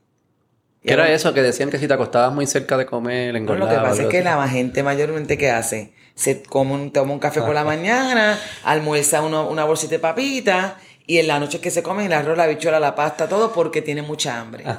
y piensan que era la noche lo que engordaba. No era todo lo que te no, comiste. te comiste todo eso durante el día, acostaste a dormir. Comiste una vaca, no es la noche, es la vaca. Exacto. sí, sí, sí, sí. Entonces, come más liviano, come más temprano, pero eso no lo, no lo asumimos, no lo, como estaba diciendo en el programa de Noticentro, no lo, no lo planificamos. No tenemos esa planificación. El tiempo está que tú dices, mira, quizás el domingo, tú puedes coger con tu esposa, coger dos horitas del día, hiciste un par de cositas que si tiraste unas papitas, unas carnes, y los envases ya vienen hasta para tú envasarlo. Y ya tú sabes que si se te dificulta preparar cena, tú de la nevera, ¿quién calentaste? Y ya lo tienes. Es una planificación. No es fácil, es pero añadir más trabajo a una vida que ya es ajetreada, ya tiene mil cosas. bueno, pero es que siempre tienes que seguir añadiendo y acomodando porque la vida te va a traer siempre cosas nuevas. Y no puedes sacar una por poner otra, ese es el problema del ser humano. Que empieza algo y suelta algo. Mm. ¿No? ¿Dónde lo acomodo? Ahora tengo que hacer esto, ¿dónde? Y siempre tienes tiempo. ¿Cuántos hijos tú tienes? Dos. Yo tengo tres. Mm. ¿Qué edad Y tienes? desde, bueno, ahora son grandes, pero cuando eran chiquitos, yo iba a correr igual. En el coche, vamos, le llevo el, el bibí, le llevo galletas para si le da hambre, ahí mismo solo. O sea, yo no dejo de hacer mis cosas porque los hijos estén. Yo simplemente todo lo que hago lo voy a reagrupando. Y da, da tiempo. O sea, yo trabajo igual que tú, tenía Sí. tres hijos igual que tú, entreno cinco o seis días a la semana. O sea que cuando alguien dice no, no tengo el tiempo, en verdad es que no, no estás decidiendo usar el tiempo para esto. Lo tienes, lo estás usando para otra cosa. Y tú pregúntale qué hacen en la cama tres horas mirando qué. Instagram. Las redes sociales que a mí no me importa, eso es bueno, bueno, porque una vez uno verá, se entera. Pero estás tres horas. O se va sea, el tiempo así. y ni te se ve el tiempo, mira, coge el Instagram y ponle en la trotadora y ahí mira. Yo pongo Netflix y me pongo a ver series cuando corro en la trotadora. ¿Qué serie estás viendo? Mira, me gustan las series como de. The De- Murder. Sí. Eso es que como lo adiviné, esos prejuicios, pues a las mujeres le tienden a gustar las series de, de asesinato. Sí. ¿De verdad? Sí. Y los podcasts, los podcasts que son así de conversación y entrevista, casi siempre lo escuchan eh, hombres. Y los podcasts que son como una narración de un asesinato Ajá. o algo, lo ¿De escuchan las mujeres. Sí, sí, Ah, mira, sí. qué chévere está eso. Sí. Y que te gustan eso. No. Sí, me gustan. ¿Qué será? Sí, esas fresitas no me gustan. ¿Por qué, por qué es que te- por qué tú crees que te gusta? Por la personalidad, yo pienso. ¿Qué te, qué te gusta de Es esos personalidad. casos de asesinato y eso? Eh, suspenso, o sea, eso. Suspenso, ¿qué va a pasar? Yo creo que es personalidad. Mm. O sea, soy una persona bastante. eh, yo creo que demasiado activa y demasiado pro busco y. O sea, siempre estoy así como esas películas que estás todo el tiempo como que pendiente. ¿Qué va a pasar? ¿Qué va a pasar? Correcto, ¿qué va a pasar? Mm. No puedo sentarme a una de fresita porque si no. Digo, fresita les dicen, como dicen ellos mismos, que es de, o de baile, o de música, o de. Eso es para pasar el rato. eso Cositas no- así. sí. Para alegrarse. A veces son buenas esas como cuando uno está... Yo pongo, por ejemplo, eh, películas de cuando yo era niño. Que ahora a mi hijo también les las ve. Space Jam, Ah, Free. Willy. Esa a mí me trae nostalgia. Bueno, de los momentos más también alegres te- de mi también vida, te lo toca, pero sea. ya la edad de mis hijos que no ven esa. ¿Tú sabes? Sí, sí, sí. me sí. tocaba ver Backyardigan y me tocaba ver. ¿Cuál es esa? No, cuando eran chiquitos, Backyardigan, los muñequitos estos de. Eso no lo... Ay, que, que parecen como son, tienen unos cosas en las cabezas y, y que si Titan, tan, qué sé yo, todas esas vainas, eh, Barney, el Violeta. Ese sí me acuerdo. Pues sí. todo eso lo veía con ellos. Ahora, ¿qué carajo? Puedes poner... bar- Ya tienen 23, 21 y 17 que ya yo no... O sea, esa parte... ¿Y ¿Qué parte de las bebidas, qué rol juegan en todo este? Porque hablamos mucho de, de- de comida y bebida siempre está ahí. Mira, lo, la gente me dice, Lisa, contigo se puede beber. Y yo digo, no es eso. Es que tú tienes que aprender. ¿Por qué? ¿Qué hace la gente cuando bebe? Come. Come. Como ¿verdad una sí? bestia. Como digo la gente, tú no puedes tomarte, por darte un ejemplo, una botella de ron sin parar, o sea, sin comer algo. Digo, yo no sé si hay alguien que lo haga, pero una botella de ron combinada no puedes bebértela. Necesitas como que algo para neutralizarlo. Te da hambre y no estás tomando, no estás en el punto para tomar buenas decisiones también. Y no solamente eso, que lo que tomas de decisiones que son, que siempre tienen. Que si galletitas, chips, que si sí. pan, que si no tienes alternativa de picadera, que yo siempre veo en balance. Pero qué alternativa picadera. Por ejemplo, una por ejemplo, si yo me voy a tomar una bebida azucarada, como es el vino, como es la cerveza, pues mi, mi picadera no va a ser chips, ni va a ser pan, ni va a ser nada que tenga con harina. ¿Qué va a hacer? Queso, nueces, almendras, jamones. ¿Por qué? Porque no tengo nada proteico en la, en la bebida. O sea, un, vuelvo y te digo, yo, está siempre, tan mal. yo siempre miro el balance. Y hangover. Cuando estás con hangover, te comes una, una ensalada de arúgula. No, eso no, no llena. Es que yo, es que ese es mi estilo de alimentación. Me puedo comer un, un sándwich de comida de huevo, jamón, queso, pero en un Ah, pan. pues eso está bien. Pues seguro en un pan de Ezequiel, otro pan de... Es que, Un pan integral. sí, pero me gustan más los otros panes de estos de granos, pero volvemos. Los de 60 granos. No, no tanto, porque me, no, no, me, después me tapan, no, no. Pero me gusta, o sea, yo como bastante bien, yo creo que como variado, pero siempre busco un balance. ¿Y hay algún alcohol que sea mejor que otro? Siempre dicen ni que el whisky era bueno o el vodka. Bueno, por sus cantidades de azúcares y carbohidratos que tiene, acuérdate que siempre se pica más. El whisky, el vodka, el tequila, son mejores. son dentro de lo que puedes Dentro beber, de- por- claro, porque no son tan, la gente lo que quiere es tanto carbohidrato y tanta azúcar. Ya lo que son estos que a la gente le encanta la margarita, el, el mojito. Pero el mojito es una cosa que digo a la gente, es que te lo tomas como agua. Digo, si sabe a jugo, también tú sabes que tiene azúcar, ¿no? Ok, pero ¿qué pasa? ¿Sabe a jugo? ¿Te bebiste eso en, en nada? Cinco te tomaste. Claro, por el sabor, pero ¿cuánta azúcar no tiene? O sea, tú tienes que ver qué es lo que tú quieres con la gente. Para mí, tú haces lo que tú entiendas para ti, pero no vengas a pedir ayuda. Es como la gente dice, Lisa, yo quisiera correr como tú. Y yo, ah, ¿qué estás haciendo? Bueno, nada. Versus, yo quisiera correr como tú y le digo a la gente, ¿qué estás haciendo, Lisa? Empecé a caminar. Esa persona quiere. Mm. Y el querer el poder tiene que ir de la mano. El querer hacer algo tiene que ir de la mano. Pero tú no puedes querer no hacer nada. Yo quiero trabajar aquí en esto como tú. ¿Qué estás haciendo? Ay, nada, no sé, pensando. En Sí, casa sí, sí, durmiendo. No, hombre, no. o sea, esas cosas. Yo me, me destaco y me. ¿Cómo es? La gente me conoce como soy yo. Así. Y así mismo le hablo al paciente. Bueno, cuando me refiere a la gente le dice. Si tú vas donde Elisa, espera que ella te pase la mano, te diga, mira. No, no, no, no. O sea, si tú quieres escuchar lo que tú quieres escuchar, mírate en tu espejo en tu casa y háblate. Y háblate, Mm. dite, ay, mira, yo quiero esto. Yo no. Eso de la pasar la mano no, no es efectivo para estas cosas. No Yo funciona. No se la paso ni a mis hijos. Que te lo pueden decir. Porque en esta cosa no. O sea, si yo te voy a ayudar, te voy a ayudar desde cero. Y voy a ir a tu paso. Pero no te voy a decir lo que tú quieres escuchar. Para eso vete, no me pagues y vete. O sea, no me gano, no me gano la vida así. Yo me gano la vida si tú quieres que yo te esté de la mano y te ayude. Mm. Y de, de bebida no alcohólica, Ajá. ¿cuán importante es estar pendiente de los jugos, los refrescos, Eh, para mí los jugos no sirven. ni los naturales? ¿O Es solo? que, es que yo, si voy a hacer algo natural, yo prefiero hacer con el que la gente tiene food processors y user, que en el momento tú lo coges y nítido, guap, te lo tomaste. Pero todos estos jugos que venden 100% natural realmente pierden su eficacia. Un, un jugo de China, si es bueno porque tiene vitamina C y en el momento, pero si ya está oxidado, ¿qué estás usando? Agua y azúcar.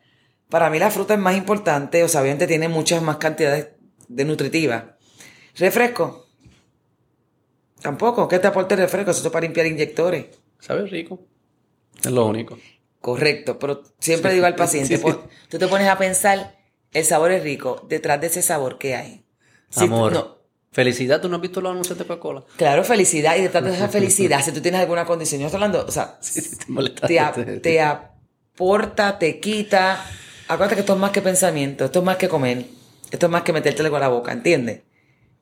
Y si tú lo ves así, pues vas a ver cambios positivos de salud, de estado de ánimo, todo. Oye, si no lo quieres ver, y mira, tan reciente como Sí, esta yo semana, lo veo, yo lo veo. yo perdí un amigo Mm. La semana pasada y es triste porque volvemos. Todo, va- eso es lo que tenemos seguro, pero tú ves el, el deterioro, ¿verdad? Eh, pero a veces, como él me lo decía, pues yo desordenadamente comía y sabiendo que tenía ciertas cosas y, y tú ves cómo esa persona termina a los 48 años. Mm. Y fue relacionado a eso. Claro, Mm. Diabetes. porque tú sabes que tú tienes una enfermedad o una condición y, ah, olvídate, porque volvemos, no te incapacita. Ya cuando te incapacita, quizás un poco más tarde de agarrarlo por el cuerno.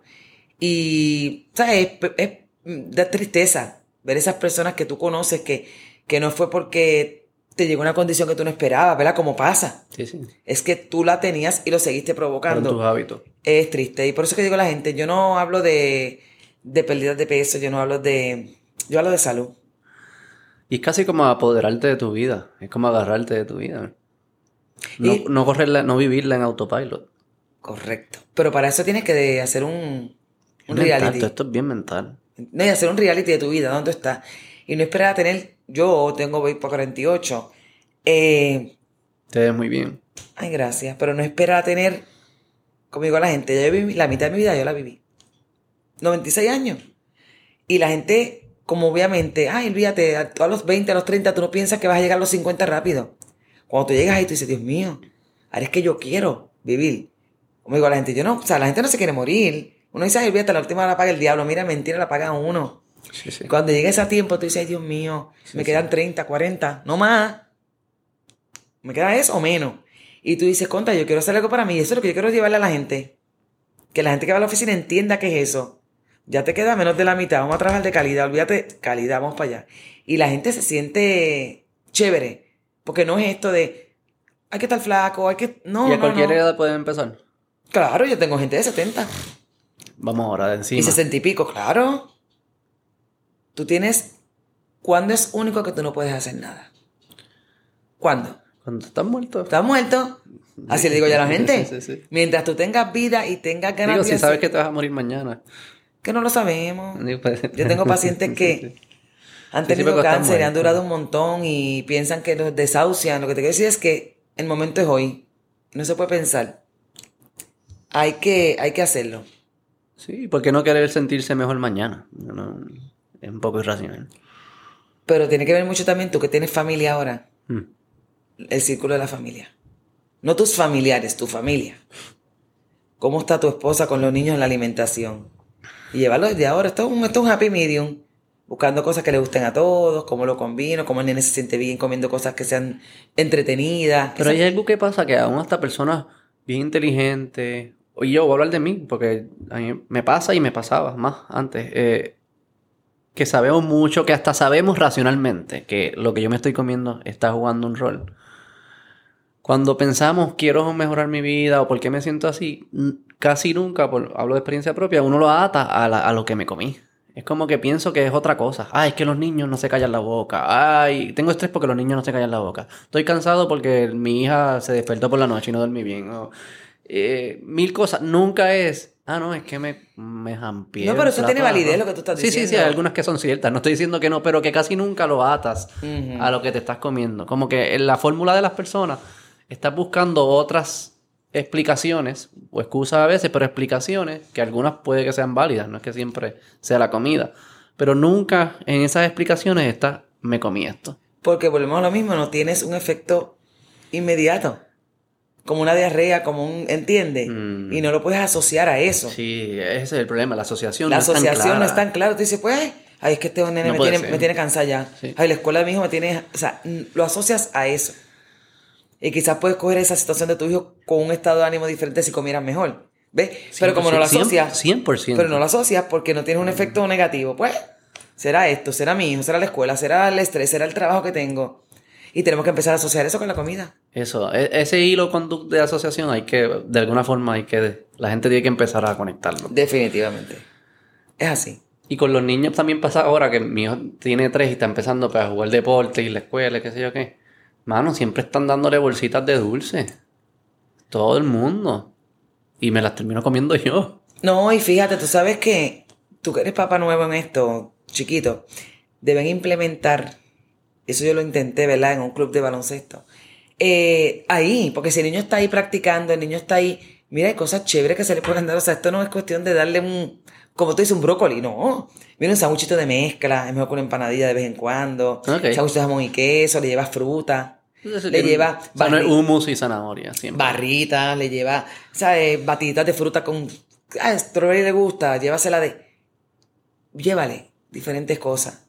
¿Pero qué llevan? Lo mismo de siempre. Sí, paletas, cupcakes. Exacto. Donas de estos sitios que son, tú sabes cómo son. Pero es que es más fácil, Lisa, ¿no? Pero es que, lo- es que no, no es que sea fácil. Todo uno no pasa trabajo cuando uno ya es un hábito de acostumbrado a hacerlo. No, no, no pasa trabajo. Como que y vas al supermercado. trabajo, tengo No, que no, no. llevar la loncherita. Igual que vas al mira a Krispy Kreme y compro donas. Pues vete al supermercado y compra otra cosa, es lo mismo, estás parando. Cervicar. Vas al supermercado y vas a tener que pensar lo que tú quieres, beneficio de salud, quieres estar mejor o... Porque es que las cosas que, no son, que son malas son más fáciles. Es que no hay malo. No, porque que, que no son buenas para tu salud, porque es que son más fáciles. Bueno, por O eso... eso es percepción. Pero yo no son más- en realidad son más fáciles. Hay cervicarros. Siempre, es- Lo que pasa siempre es ellos que están buscando No, cómo lo que ganar. pasa Son es que buenos, es- son buenos haciéndolo fáciles. Lo que pasa es que esa es tu perspectiva. Mm. Porque para ti llegar a un fast food o llegar a un Federicarro es más fácil. Pero para mí es más fácil ir al supermercado, ir a Costco, comprar y hacer la comida. Pero como eso es más fácil. Estás dedicando más tiempo. No. No, No, ¿cómo que es no? que, volvemos a lo mismo. ¿Cómo que no? Es que el tiempo es diferente tuyo y mío en el cuestión del Tienes un helicóptero, No. vas a Costco, hay tapón, hacer la fila de Costco, compra, Ajá. después cocina, después friega. Yo fui, hice mi carro en 10 minutos, ya están todo el mundo comido. Por eso, pero yo evalúo otras cosas a lo que estoy haciendo del tiempo y Claro, de ir a. Costco. Entonces, como ya para mí es parte de vida, es una, es una estructura, es un estilo. Es como el estilo de la gente que va a los supermercados, digo, a los servicarros. Desayuno lo pasan por el servicarro a comprar la avena. Cena, le o sea, es un estilo. Ya yo acostumbre. La avena es mala. No, no, que lo que digo es que van Ah, sí, sí, sí, y le compran. Ah, eso para ellos es su estilo de vida. Pues para mí no. Y yo no paso trabajo cocinando. Y teniendo las cosas como las tendrías tú en un fast food, las tengo yo en. No hay fast food saludable. Yo te dije que ahorita sí. Ah, verdad que yo me, que- me quejé de Sí, ahorita, ahorita. Ay, mira, ya. ya Ahí hacen- sí que esa decisión sí es bien difícil. Ya hacen wraps, ya hacen bolsitos de majados con carne y con cebolla y con churrasco con pollo. O sea, hay arroz, habichuela. Pero ¿qué quiere la gente? Las papitas, los combos. Y que vuelvo y te digo, no es nada malo ni bueno, es la frecuencia. Y lo que estamos viendo en Puerto Rico es que la obesidad está aumentando por la frecuencia de utilizar, utilizar este tipo de alimentos. Y No la no diabetes también, ¿no? Claro. La diabetes es una de las condiciones que ahora mismo están más eh, fuertes en Puerto Rico y en niños. Mucha gente diabética, pero ¿por qué? Sí, porque comemos eso. ¿Tú has hecho detox de azúcar?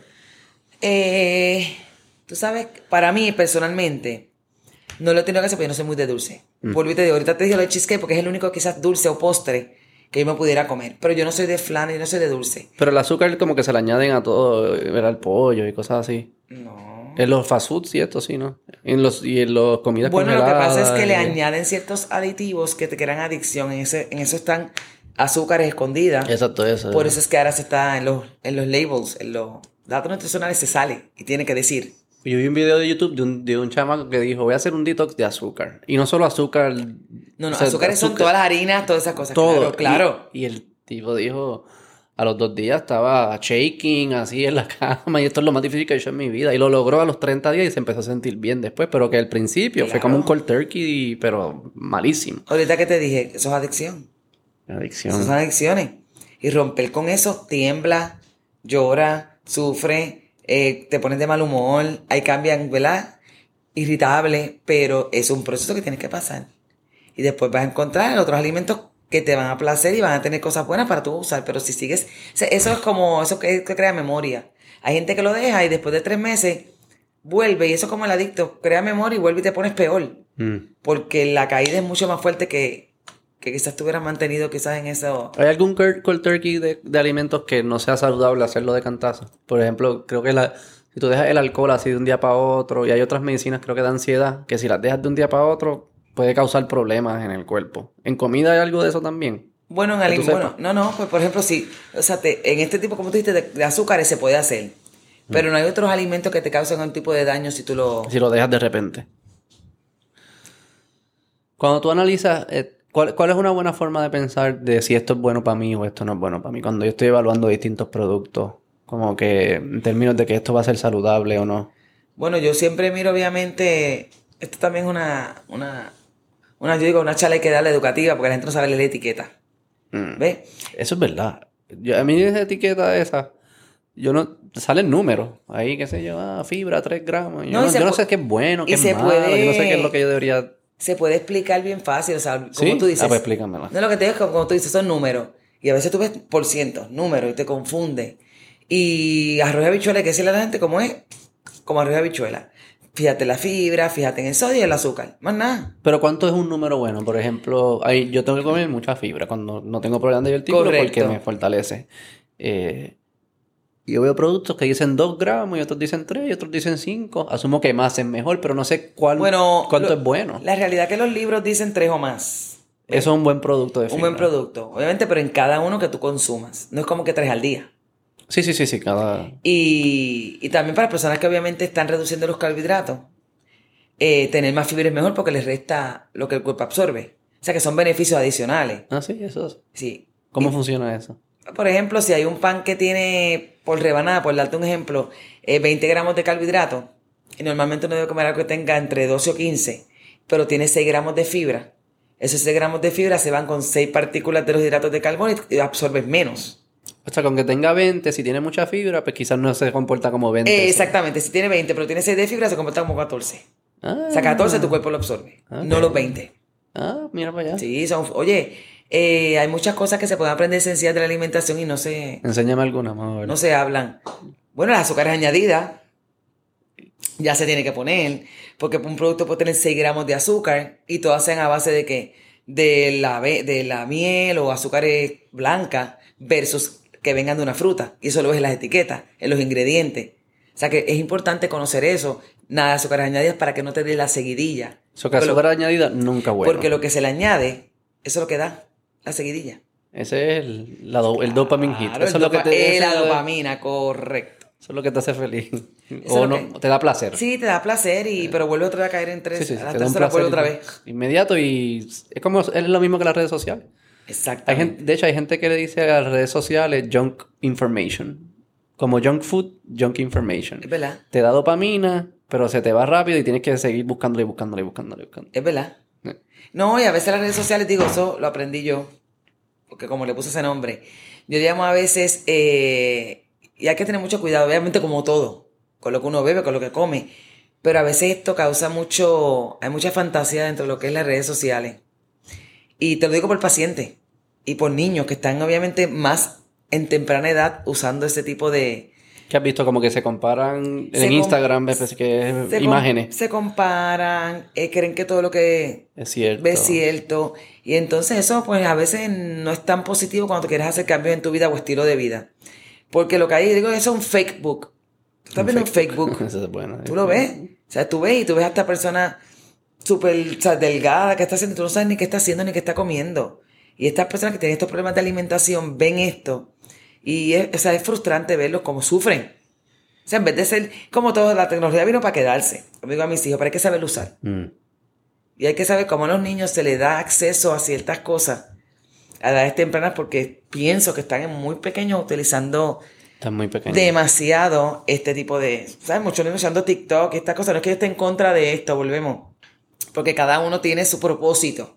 Sí. Pero, tú sabes, yo digo, Es hijos complejo. tan grandes, pero es complejo. Es complejo y es complejo para personas que se están desarrollando psicológicamente. Como que eso de poder hacer esos discernimientos que tú dices de que es esto es real, es esto no es real, de que si esto es bueno, esto es malo. eh, eh, le estamos tirando el mundo de información encima. Tienen- y pretendemos que ellos ah, sepan. Es bien complejo. Y yo he visto, he escuchado que en niñas, especialmente en niñas eh, adolescentes, eh, que el tema de Instagram, que es tanto la, la imagen, ha creado muchos problemas de, de depresión, de ansiedad, hasta de suicidio. Correcto. De que no se sientan que, que ya se ven bien, porque mira cómo es que se ve esta modelo. ¿Cómo se supone que se ¿Cómo vea? se supone que se vea? Correcto. Y eso, obviamente, tú no sabes si esa modelo que está ahí tiene un desorden alimentario, ¿verdad? Que la lleva a ponerse de esa forma. Entonces tú empiezas a indagar y es triste, porque triste. es bien triste. Y, se- y también crea un mundo que tú te estás comparando con, ah, con un tercero siempre. Y me imagino que parte de tu progreso, tú lo has visto, dices, no, no, tú tienes que comparar contigo mismo ayer. Olvídate, tú, tú cómo progresas, no mires a los otros. No, pero fíjate, a veces es bueno tener una, un modelo. Claro. Imita- porque es como yo, imitar. o sea, yo que corro, yo digo, contra, qué chévere, déjame, como puedo seguir mejorando, a ver si puedo llegar a correr con él o Claro. él. Mm. Pero ahí está el hilo fino. Una relación tú saludable, sí. Exactamente. Si tienes que verlo, si, si compararte con ese modelo te empieza a crear una angustia a ti de que te sientes inferior, pues probablemente ahí no. Mira, yo tengo pacientes sí. que a veces van, vienen, ¿sabes? Como todo, van, vienen, van, vienen. Y cuando vuelven, yo le digo, esa persona que vino hace dos años aquí, le- obviamente tengo el expediente anterior. Ese eras tú. Tú fuiste y mira dónde tú llegaste. Si tú te sigues comparando y sigues queriendo ser como las otras personas, vas a estar en un roller coaster. Coge tu vida, cambia tu vida, hazlo por ti a tu manera. No importa si eras tú y vuelven otra vez, ¿verdad, Lisa? Olvídate, con, no, no- ni mira las redes sociales. Mira, una de las cosas que yo hice ahora este año, que empezó enero, dije, yo no voy a escuchar en el radio. Porque, oye, lo escuchaba. ¿Qué escuchaba? Y no es nada malo. Estos programas de radio mañanero. AM. No, no, no, no. FM los mañaneros, 109, 106.9. Ajá, ajá. Y escuchar a esta gente hablando de temas jocosos. Sí, sí, cultura popular y qué sé yo. Correcto. Mm. Y yo, a veces cosas, y hay cosas que obviamente tú escuchas que te ponen a pensar de todo. Y dije, ¿qué me aporta? O sea, y hay que decidir qué me aporta a mí escuchar esto dos y tres horas, que son chismes de farándula, de cosas. Y yo digo, ¿sabes qué, Elisa? Pero cada uno tiene que hacer ese análisis. Se acabó. Empe- empecé desde enero, montarme en el carro, o pongo Spotify directo, Música. Ajá, o pongo dos estaciones de radio que, de los 80, Ok. que me encanta Magic, la escucho, que es canciones, y saqué un anuncio y canciones, o la de 102, que, y, pero ya se acabó. ¿Y sabes qué? Porque es que no me aporta. Mm. Debes yo- escuchar el Beto Podcast a veces. Tienes que añadirlo a tu dieta de Pues consumo. mira, tú sabes que no, oye, oye, lo conozco ahora, no lo conocía. Eh, Pero sí, sí. Eso. Porque no, o sea, tú vienes a ver y tú puedes analizar tu vida y dices, sabes que cosas que tú controlas, cosas que no controlas, cosas que te aportan. Y la vida es fácil, lo que pasa es que nosotros que nos complicamos. Oye, escuchas esas cosas y la gente está en la oficina, llegan. ¿Cómo está? Ay, nena. esta vaina del COVID, las huelgas, la vaina. Y digo, tú puedes controlar eso. Pero todo el tiempo escuchando eso en radio. que si Adamari, que si la otra, que si... Ajá. Mira, cambia ese radio y no escuches esas Pero cosas. eso es bien interesante porque yo hago un paralelo. El aha moment que tú tuviste en yo voy a ser consciente de lo que yo me meto a mi cuerpo en términos de alimentación, yo lo tuve en términos de información. Y eso es lo que te está pasando a ti. No es distinto a lo que tú haces con comida. Tú dices, lo que yo me meto, tengo que ser consciente que me aporte. De acuerdo. Pues lo que yo escucho y lo que le meto a mi cerebro también tiene que aportar. Es, lo- es Es un mismo, paralelo. un. Tú sabes que sí, viéndolo de esa manera, sí. Lo que estoy es una escuchando. dieta de información. Claro. Y me afecta el ánimo 100%. escuchar este tipo de cosas que te digo. O sea, y a veces volvemos, hablando de la fantasía. A veces escucho mucha fantasía en los radios.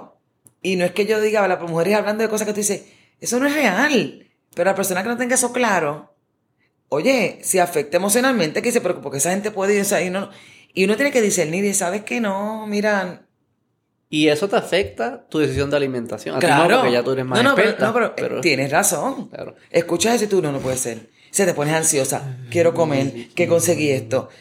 No. Sí, sí, sí. Pero como tú dices, fíjate, no lo he visto esa parte. Lo de la dieta de información. Eh, sí. Yo decidí cambiar esta información para que mi, oye, mi estado de ánimo fuera mejor. Es lo mismo. es lo mismo. Sí, es lo mismo. Es lo mismo. Bueno, Lisa, vamos a eh, que te dije ya mismo. Quiero hacerte. eh, dime me- tu menú de esta semana. Ahora yo, yo- tú eres mi modelo. Yo voy a tratar de imitar a Lisa. Y sé que no es la forma correcta, pero eh, en Beto Podcast yo decido qué es lo que es correcto. no, no, pero también para tener una idea como. ¿Qué tú comes? Me dijiste salmón y arugula. Yo como, yo como huevo, No, pero dime tus platos favoritos. Hoy, hoy ¿qué vas a comer? salmón, Mm. ¿verdad? Con sal, pimienta, limón. Yo pienso que los salmones y los pescados no se deben adobar con muchas cosas. Eso es eh, un arroz jazmín. ¿Cuál es ese? Ay, ay, me encanta. Porque ese tipo de arroz Como largo, ¿no? es largo, es aromático. Entonces, la- el grano largo. trátalo. Ah. Trátalo porque el sabor te va a caer mucho mejor. Déjame hacerte una pregunta. Cuando tú sirves el arroz en el plato y choca con el plato, ¿se esparce como cucaracha asustada o se queda así? Se no lo mogollado. Es que a mí me gusta... ¿Te gusta mogollado? Ese es el arroz gringo, ese es el arroz gringo de las cafeterías gringas. No. Te lo echan así y se, y se va No, corriendo. a mí no se me hace. así, A mí no, ¿No? no me pasa eso. Claro que no. Ok. Ya te Es medio invitar- mogolladito. Te voy a invitar para que lo, Ah, para que lo pues, pruebes. Un día deberíamos hacer una receta para que tú veas. Ok, salmón, ah, sal, pimienta y limón, arroz jazmín, Hago unos vegetales como los Brussels sprouts, cebollas, pimienta. como lo haces, los hierves. Los hago en, sí, como en sartén, como stir fry. Ah, Un poquito de ajo. Aceitito. Aceitito de oliva y los tiro. Aceite de oliva eh, es bien. Sí, aceite de oliva, aceite de maíz. El que sea, el que tenga. Después que no sea, obviamente, no, no lo fría para que no suba y no cambie la configuración del aceite. Y nada, me como eso, me puedo comer un hamburger vegano. Como también vegano. O sea, yo me ¿Cuál puedo hacer un hamburger vegano? Puedo hacer un de- Burger. Ah, esos son buenos. Por eso, pero- lo probaste, pero eso no cae, ese no es Eh, bueno. Me Es- gusta más el Beyond, la textura. El Impossible no es saludable, es lo que yo he visto. Volvemos, mira, esto es un tema, como digo a la gente, tengo gente vegana, pero vegana real. Sí, sí. Y yo no creo que vayan a escuchar esto como que yo estoy criticando al vegano. Pero volvemos, critican alimentaciones y yo digo a la gente, un vegano, ¿qué hace? Prepara su propia comida, su propio hamburger de lenteja. Pero si estás comiendo de caja constantemente, yo digo, ¿cuál es lo más saludable de tú de comer en caja y yo hacerme un pescado al grill? ¿Entiendes? Claro, Porque sí. como el pescado estoy peor que... Depende de la hay, veganos que lo hacen por temas morales, que no Correcto, es temas de alimentación. No es igual de saludable o más saludable que te no, comas no, un no. pescado porque estás comiendo cosas que son bien altas en sodio y No, preservativo. pero lo dicen más como que la moral de que no maten animales. Eso, ah, sí, sí, pero la mayoría del paciente no me dice eso. No, el que va a ti no es por eso. Él, él dice, no, yo no como carne porque, sí, además de que es moral, pero porque es, es menos saludable comer carne que comer los veganos. Y yo, pues eso tiene un montón de sodio. Y si tú ves ese Impossible Burger, Eso es bien malo. tiene un montón de sodio y grasa. Pues por lo tanto. Pero como ese Beyond Burger, me lo hago con seta, cebolla, me lo pongo en un wrap, me lo Queso. pongo... Queso es- claro, queso suizo. ¿Queso americano es bueno? Eh, Eh, no, no lo- me convence. Lo que pasa es que, mira, Para mí el hamburger es con queso americano, eso es, qué rico. pero se me lo puedo poner en un pan de multigranos que compro, en un wrap, eh, hago mucha vianda, hago Que pasta. también has mencionado varias veces, algo interesante es Vas, si la vas a cagar con uno de los productos, no la tienes que cagar con todos los productos. O sea, si vas a comerte el hamburger porque tienes el craving, pues cómprate un mejor pan. Lo que te acabo de decir. No te compras el peor pan, la, lo peor carne, el peor queso y bacon. O sea, ya como que la cagaste seis veces. Mira, yo, una paciente me escribía ayer que fue a este sitio de hamburger por condado. Y yo le he dicho, chica, si quieres comerte las papitas, Qué rico. cómete el hamburger y pídelo en, Eh, yo digo, en el lechuga. pan de lechuga. ¿Sabes qué? Me manda la foto. Y lo hizo. Lisa, mira, me comí el hamburger, el pan de lechuga, me comí las, papitas pequeñas y yo, fine, disfruta el placer, chete, pero no podemos querer estar en una condición de salud óptima si seguimos como tú dices. El hamburger más grande, con bacon, con queso, con el La pan, batida. el pan este bombón, la batida, entonces las papas grandes, después. Oye, y yo no estoy criticando eso, solamente critico al que quiere mejorar y no hace nada. Tú vas donde me dice, Lisa, yo necesito ayuda con los divertículos. Necesito perder peso. Yo necesito, tengo una necesidad. Pero si tú no lo quieres hacer, no- mira, yo, no- yo te quiero igual. Te quiero, te adoro y te beso donde esté. Pero no vengas aquí a querer y no hacer porque es que no, no va de la mano. Cómete lo que tú quieres y yo voy contigo y tú te comes hamburgues con papas y con el bon y yo me como el hamburgues del plato. Y te quiero igual. Mm. Pero no te vengas a darle, pues, diache, me comí esto, ahora mira esto, se hago el divertículo, me va a explotar el estómago, no. Así no podemos. Yo, re, yo como mi rezo. Prefiero que no me diga tío. Creo que no, me No, mira, eh, hablando de esa parte, eh, ¿verdad? Uno se ríe cuando uno está en salud. Porque uno, ¿verdad? Pero esa es de las condiciones más. hospitalizado de las condiciones más difíciles. Eh, y cuando te empieza el dolorcito, o sea, oye, Y es como que, y siempre es... Es una molestia. En verdad, bien loco, y lo que tú dices es cierto, es como cuando uno se siente bien, uno piensa que, que nunca va a dejar de sentirse bien.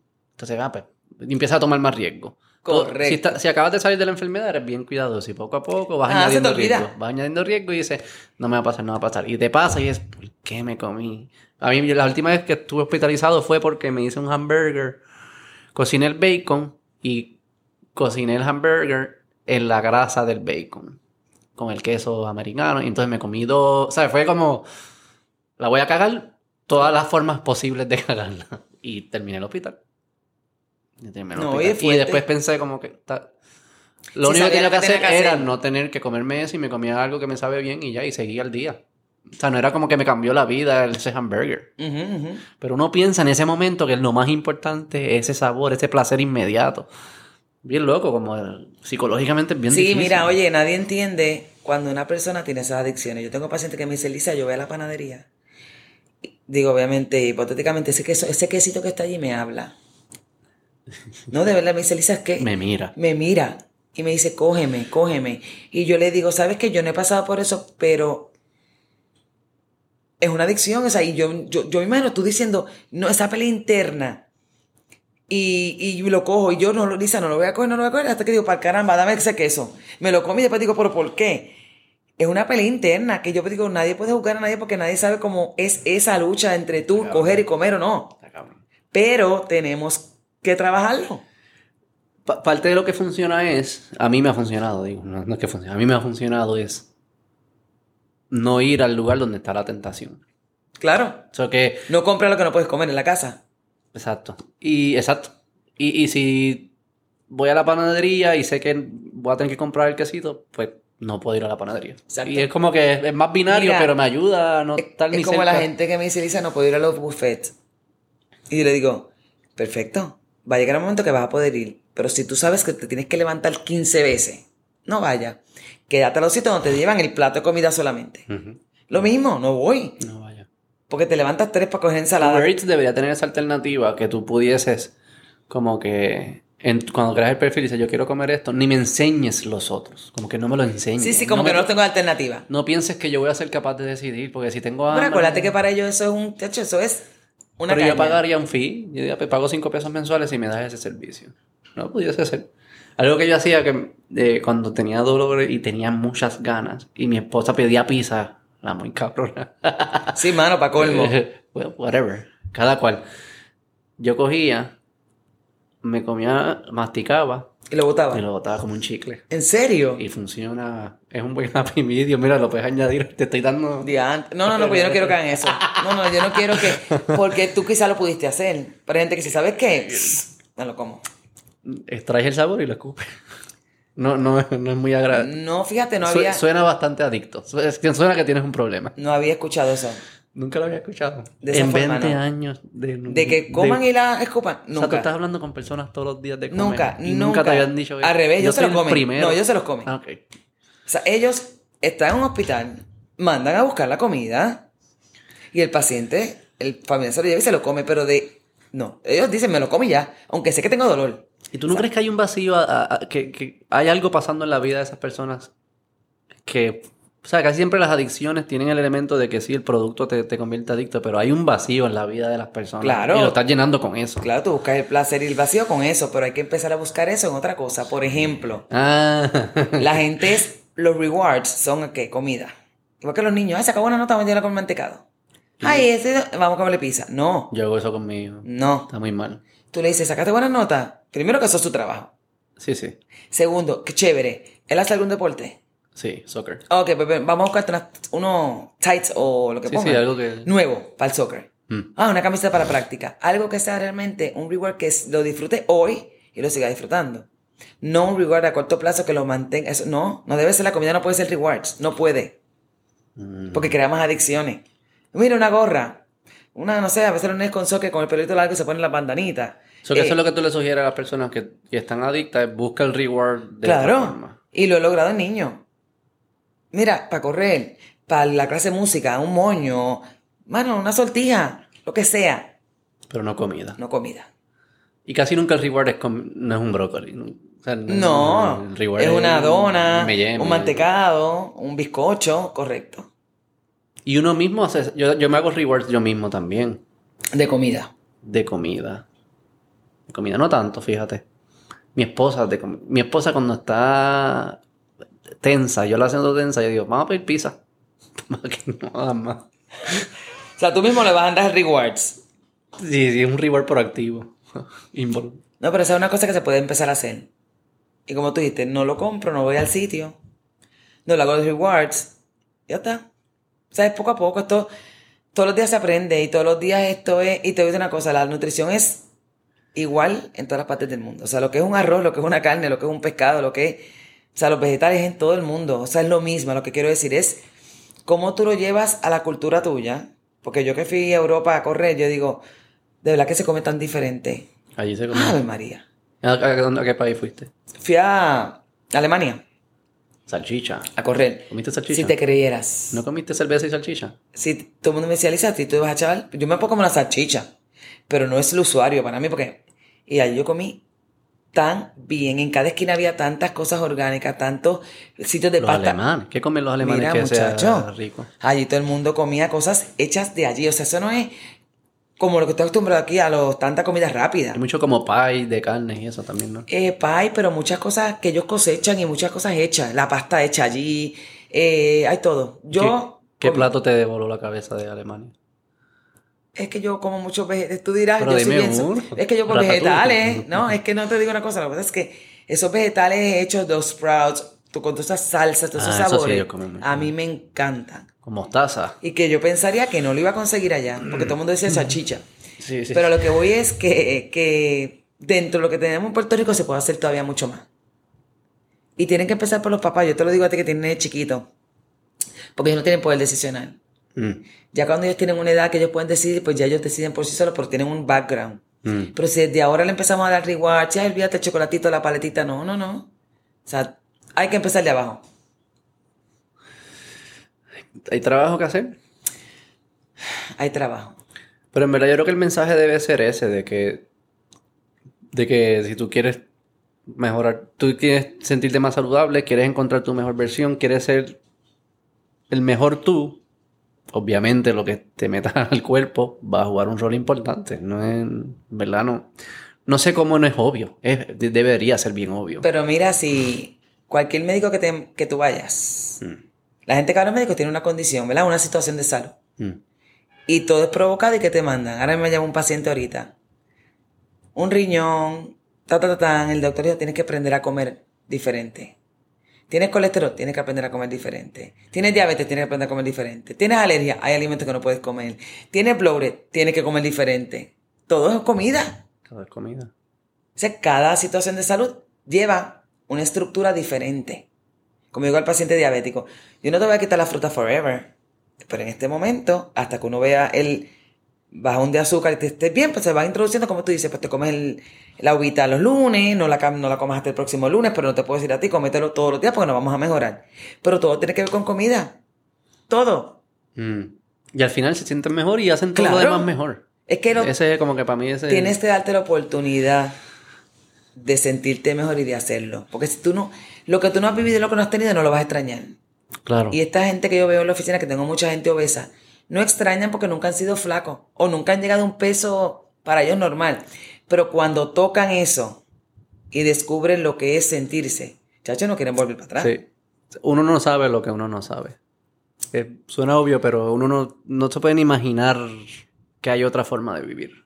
Por eso y lo bien que se siente. y- es como el que las clases sociales, todo lo mismo. Y no es que yo, ¿verdad?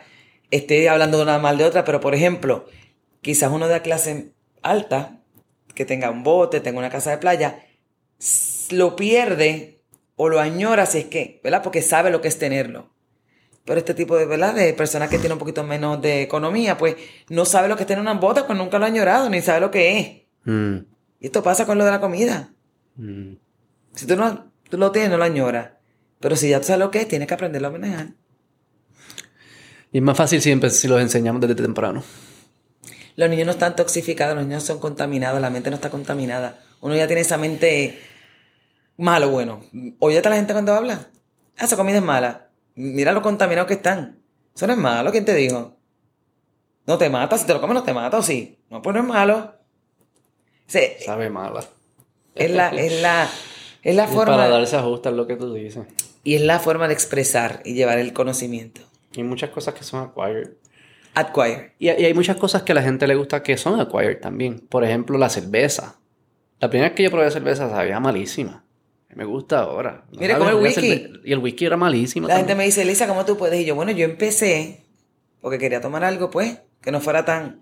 Pero empecé como que. mm, Malísimo. A madera. El que dice que le gusta al principio está mintiendo. Al principio fatal. Malísimo. Pero tú empiezas y sabes qué, ahora yo me lo tomo, me gusta. Solo, con un poquito de hielo, un poquito quizás.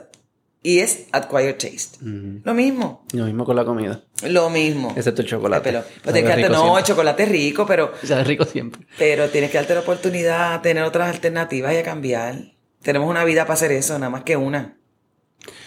Pero eso también lo usan para la excusa para comer mal. Nada más tienes una vida, ¿cómo vas a dejar de no comerte ese hamburger? Que hay una vida, vívela, Sí, pero eso es un cómetela. pensamiento, yo digo la gente mediocre.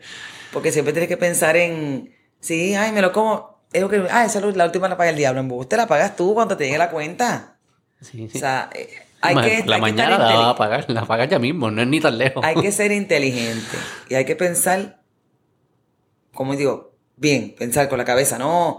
Porque la hora de verdad, Y en verdad, si tienes panas que lo están haciendo, no seas cabrón, como que apóyalo y quizás montate, pero no deja de hacerlo sentir mal por tratar de mejorar sus vidas. Al final lo que está es alejándolo. de acuerdo. Porque ese pana o re- vuelve a los malos hábitos para seguir siendo pana o se aleja. O sea, que no lo empujes, al contrario. que- No, y si tú quieres salir con tu esposa, como yo digo, a comer, y ella quiere comerse, por darte un ejemplo, ribeye con papas, mira, cada cual que respete su forma Sí, de tampoco comer. seamos, no sean preachy tampoco. No, no, no miren mal al que cada cual que juegue Te su comiste el ribeye con papas, yo me quise comer el pollo con, con, con arroz. ¿Y cuál es el problema? Ah, no te me quejes después que tienes dolor de estómago. ¿Entiendes lo que te quiero decir? sí, sí, sí, Cómetelo, sí. disfrútatelo y, y es más. Pero después que no venga, Ni te sorprenda. Ay. ¿qué, qué carajo está pasando, cabrón? Exactamente, digo, yo no sé por qué tengo ese colesterol tan alto, pero ese, sí, sí, sí. Pero es nada, eh, yo pienso que este tema es una... No se acaba. La No, no. nutrición es bien... ¿Tú crees que se inventará una, pan- una pastilla en algún momento que sea... Para. Que te comes la pastilla y después puedes comer lo que tú quieras y no va a pasar nada. Eso no existe. Ojalá. No, porque estas son conductas aprendidas. Ojalá, si fuera tan rápido, tan fácil. Pero son temas que la nutrición es bien amplia. Mm. Podemos estar hablando de de miles de cosas de aquí, de, de cambios de hábito, cómo empezar el ejercicio, los diferentes tipos de alimentación que existen. ¿Cuáles todo. son los diferentes tipos? ¿Cuáles son los diferentes tipos de alimentación? Pues, por ejemplo, los tipos de estilos de vida. Carbohidratos. no, no, Ah. estilo. Ah, lo de los ketos. Los la cosa esa. keto, los veganos, vegetarianos, También eso es etcétera. moda, ¿verdad? Como que de repente una surgen y Es alguien como- famoso la hace y todo el mundo lo quiere hacer. Es como qué todos los suplementos. Ajá, también. Es moda. Lo usa fulana de tal, olvídate. Yo lo veo cuando los compran. Y yo, pues tú compras eso. Porque lo- le- Pero mira, si esa mujer tiene, una persona que tiene siete días a la semana, tres veces al día, le cocina, le... le, le- Sí, la- eso no es lo que te dice, que ellos te salen en el anuncio con Sí. esto, pero nada de todo lo O demás. sea, ella, ella hasta la bañan, como digo yo. sí, sí, sí, sí. Y tú me vas a decir a mí que te vas a tomar esa pastilla y te vas a poner como ella. Hombre, mi hermano. Pero, o sea, es así, hay que ir, esto es un día a día. Digo, la gente, esto es día a día, hay que coger las cosas y, y seguir aprendiendo. Pero esto es una cosa personal. Bueno, el mediodía voy para McDonald's ahora, Lisa. Qué chévere, comete el Big Mac con papas agrandadas, te comes un apple pie, te comes la batida de Un vainilla. McFlurry. Ah, McFlurry, es que lo venden, exacto. Gracias, No, de Lisa. verdad, te va a comer McDonald's ahora. No sé, maybe. no, no creo. No sé qué voy a comer. Te voy a tener en mi mente, eso que por lo menos por tres días voy a comer. Sí, ya después de tres días se te olvidó que hablaste conmigo. Gracias, Lisa. ¿La pasaste bien? La pasé bien, súper. bueno. Me alegro, lo hacemos. Lo hacemos en un par de meses de nuevo. Sí, podemos buscar, ¿verdad? A ver, no sé si te escriben tú pocas cosas que la gente a veces quiera saber sobre este tema. Porque eso, eso llega mucho. Yo a veces pregunto porque eh, la pregunta que no hace la que, ¿verdad? La, mejor que no se hace y la gente te dice, mira, quiero saber de esto. Porque esta alimentación tiene tema mucho... Sí. El próximo, si acaso, vamos un poco más a la ciencia. Eso a mí me interesa también ta- cómo es que funciona y, lo- y lo- la nutrición per se, cómo interactúa con el cuerpo. Todo No, eso. y los macros, que- cuáles son los macros, los micros, que la gente no entiende qué es eso. ¿Qué es eso? Para el próximo. Para el próximo Que te tienes que tocamos Los macronutrientes, ¿verdad? Porque los órganos trabajan de esta manera con este tipo de alimentos, porque no puedes meter- o sea, todo eso se puede tocar. Ah, pues el próximo hacemos eso. Así mismo es, el próximo. Gracias, Lisa. Gracias Un por la invitación. Igual. Ojalá pase súper. Bye, bye.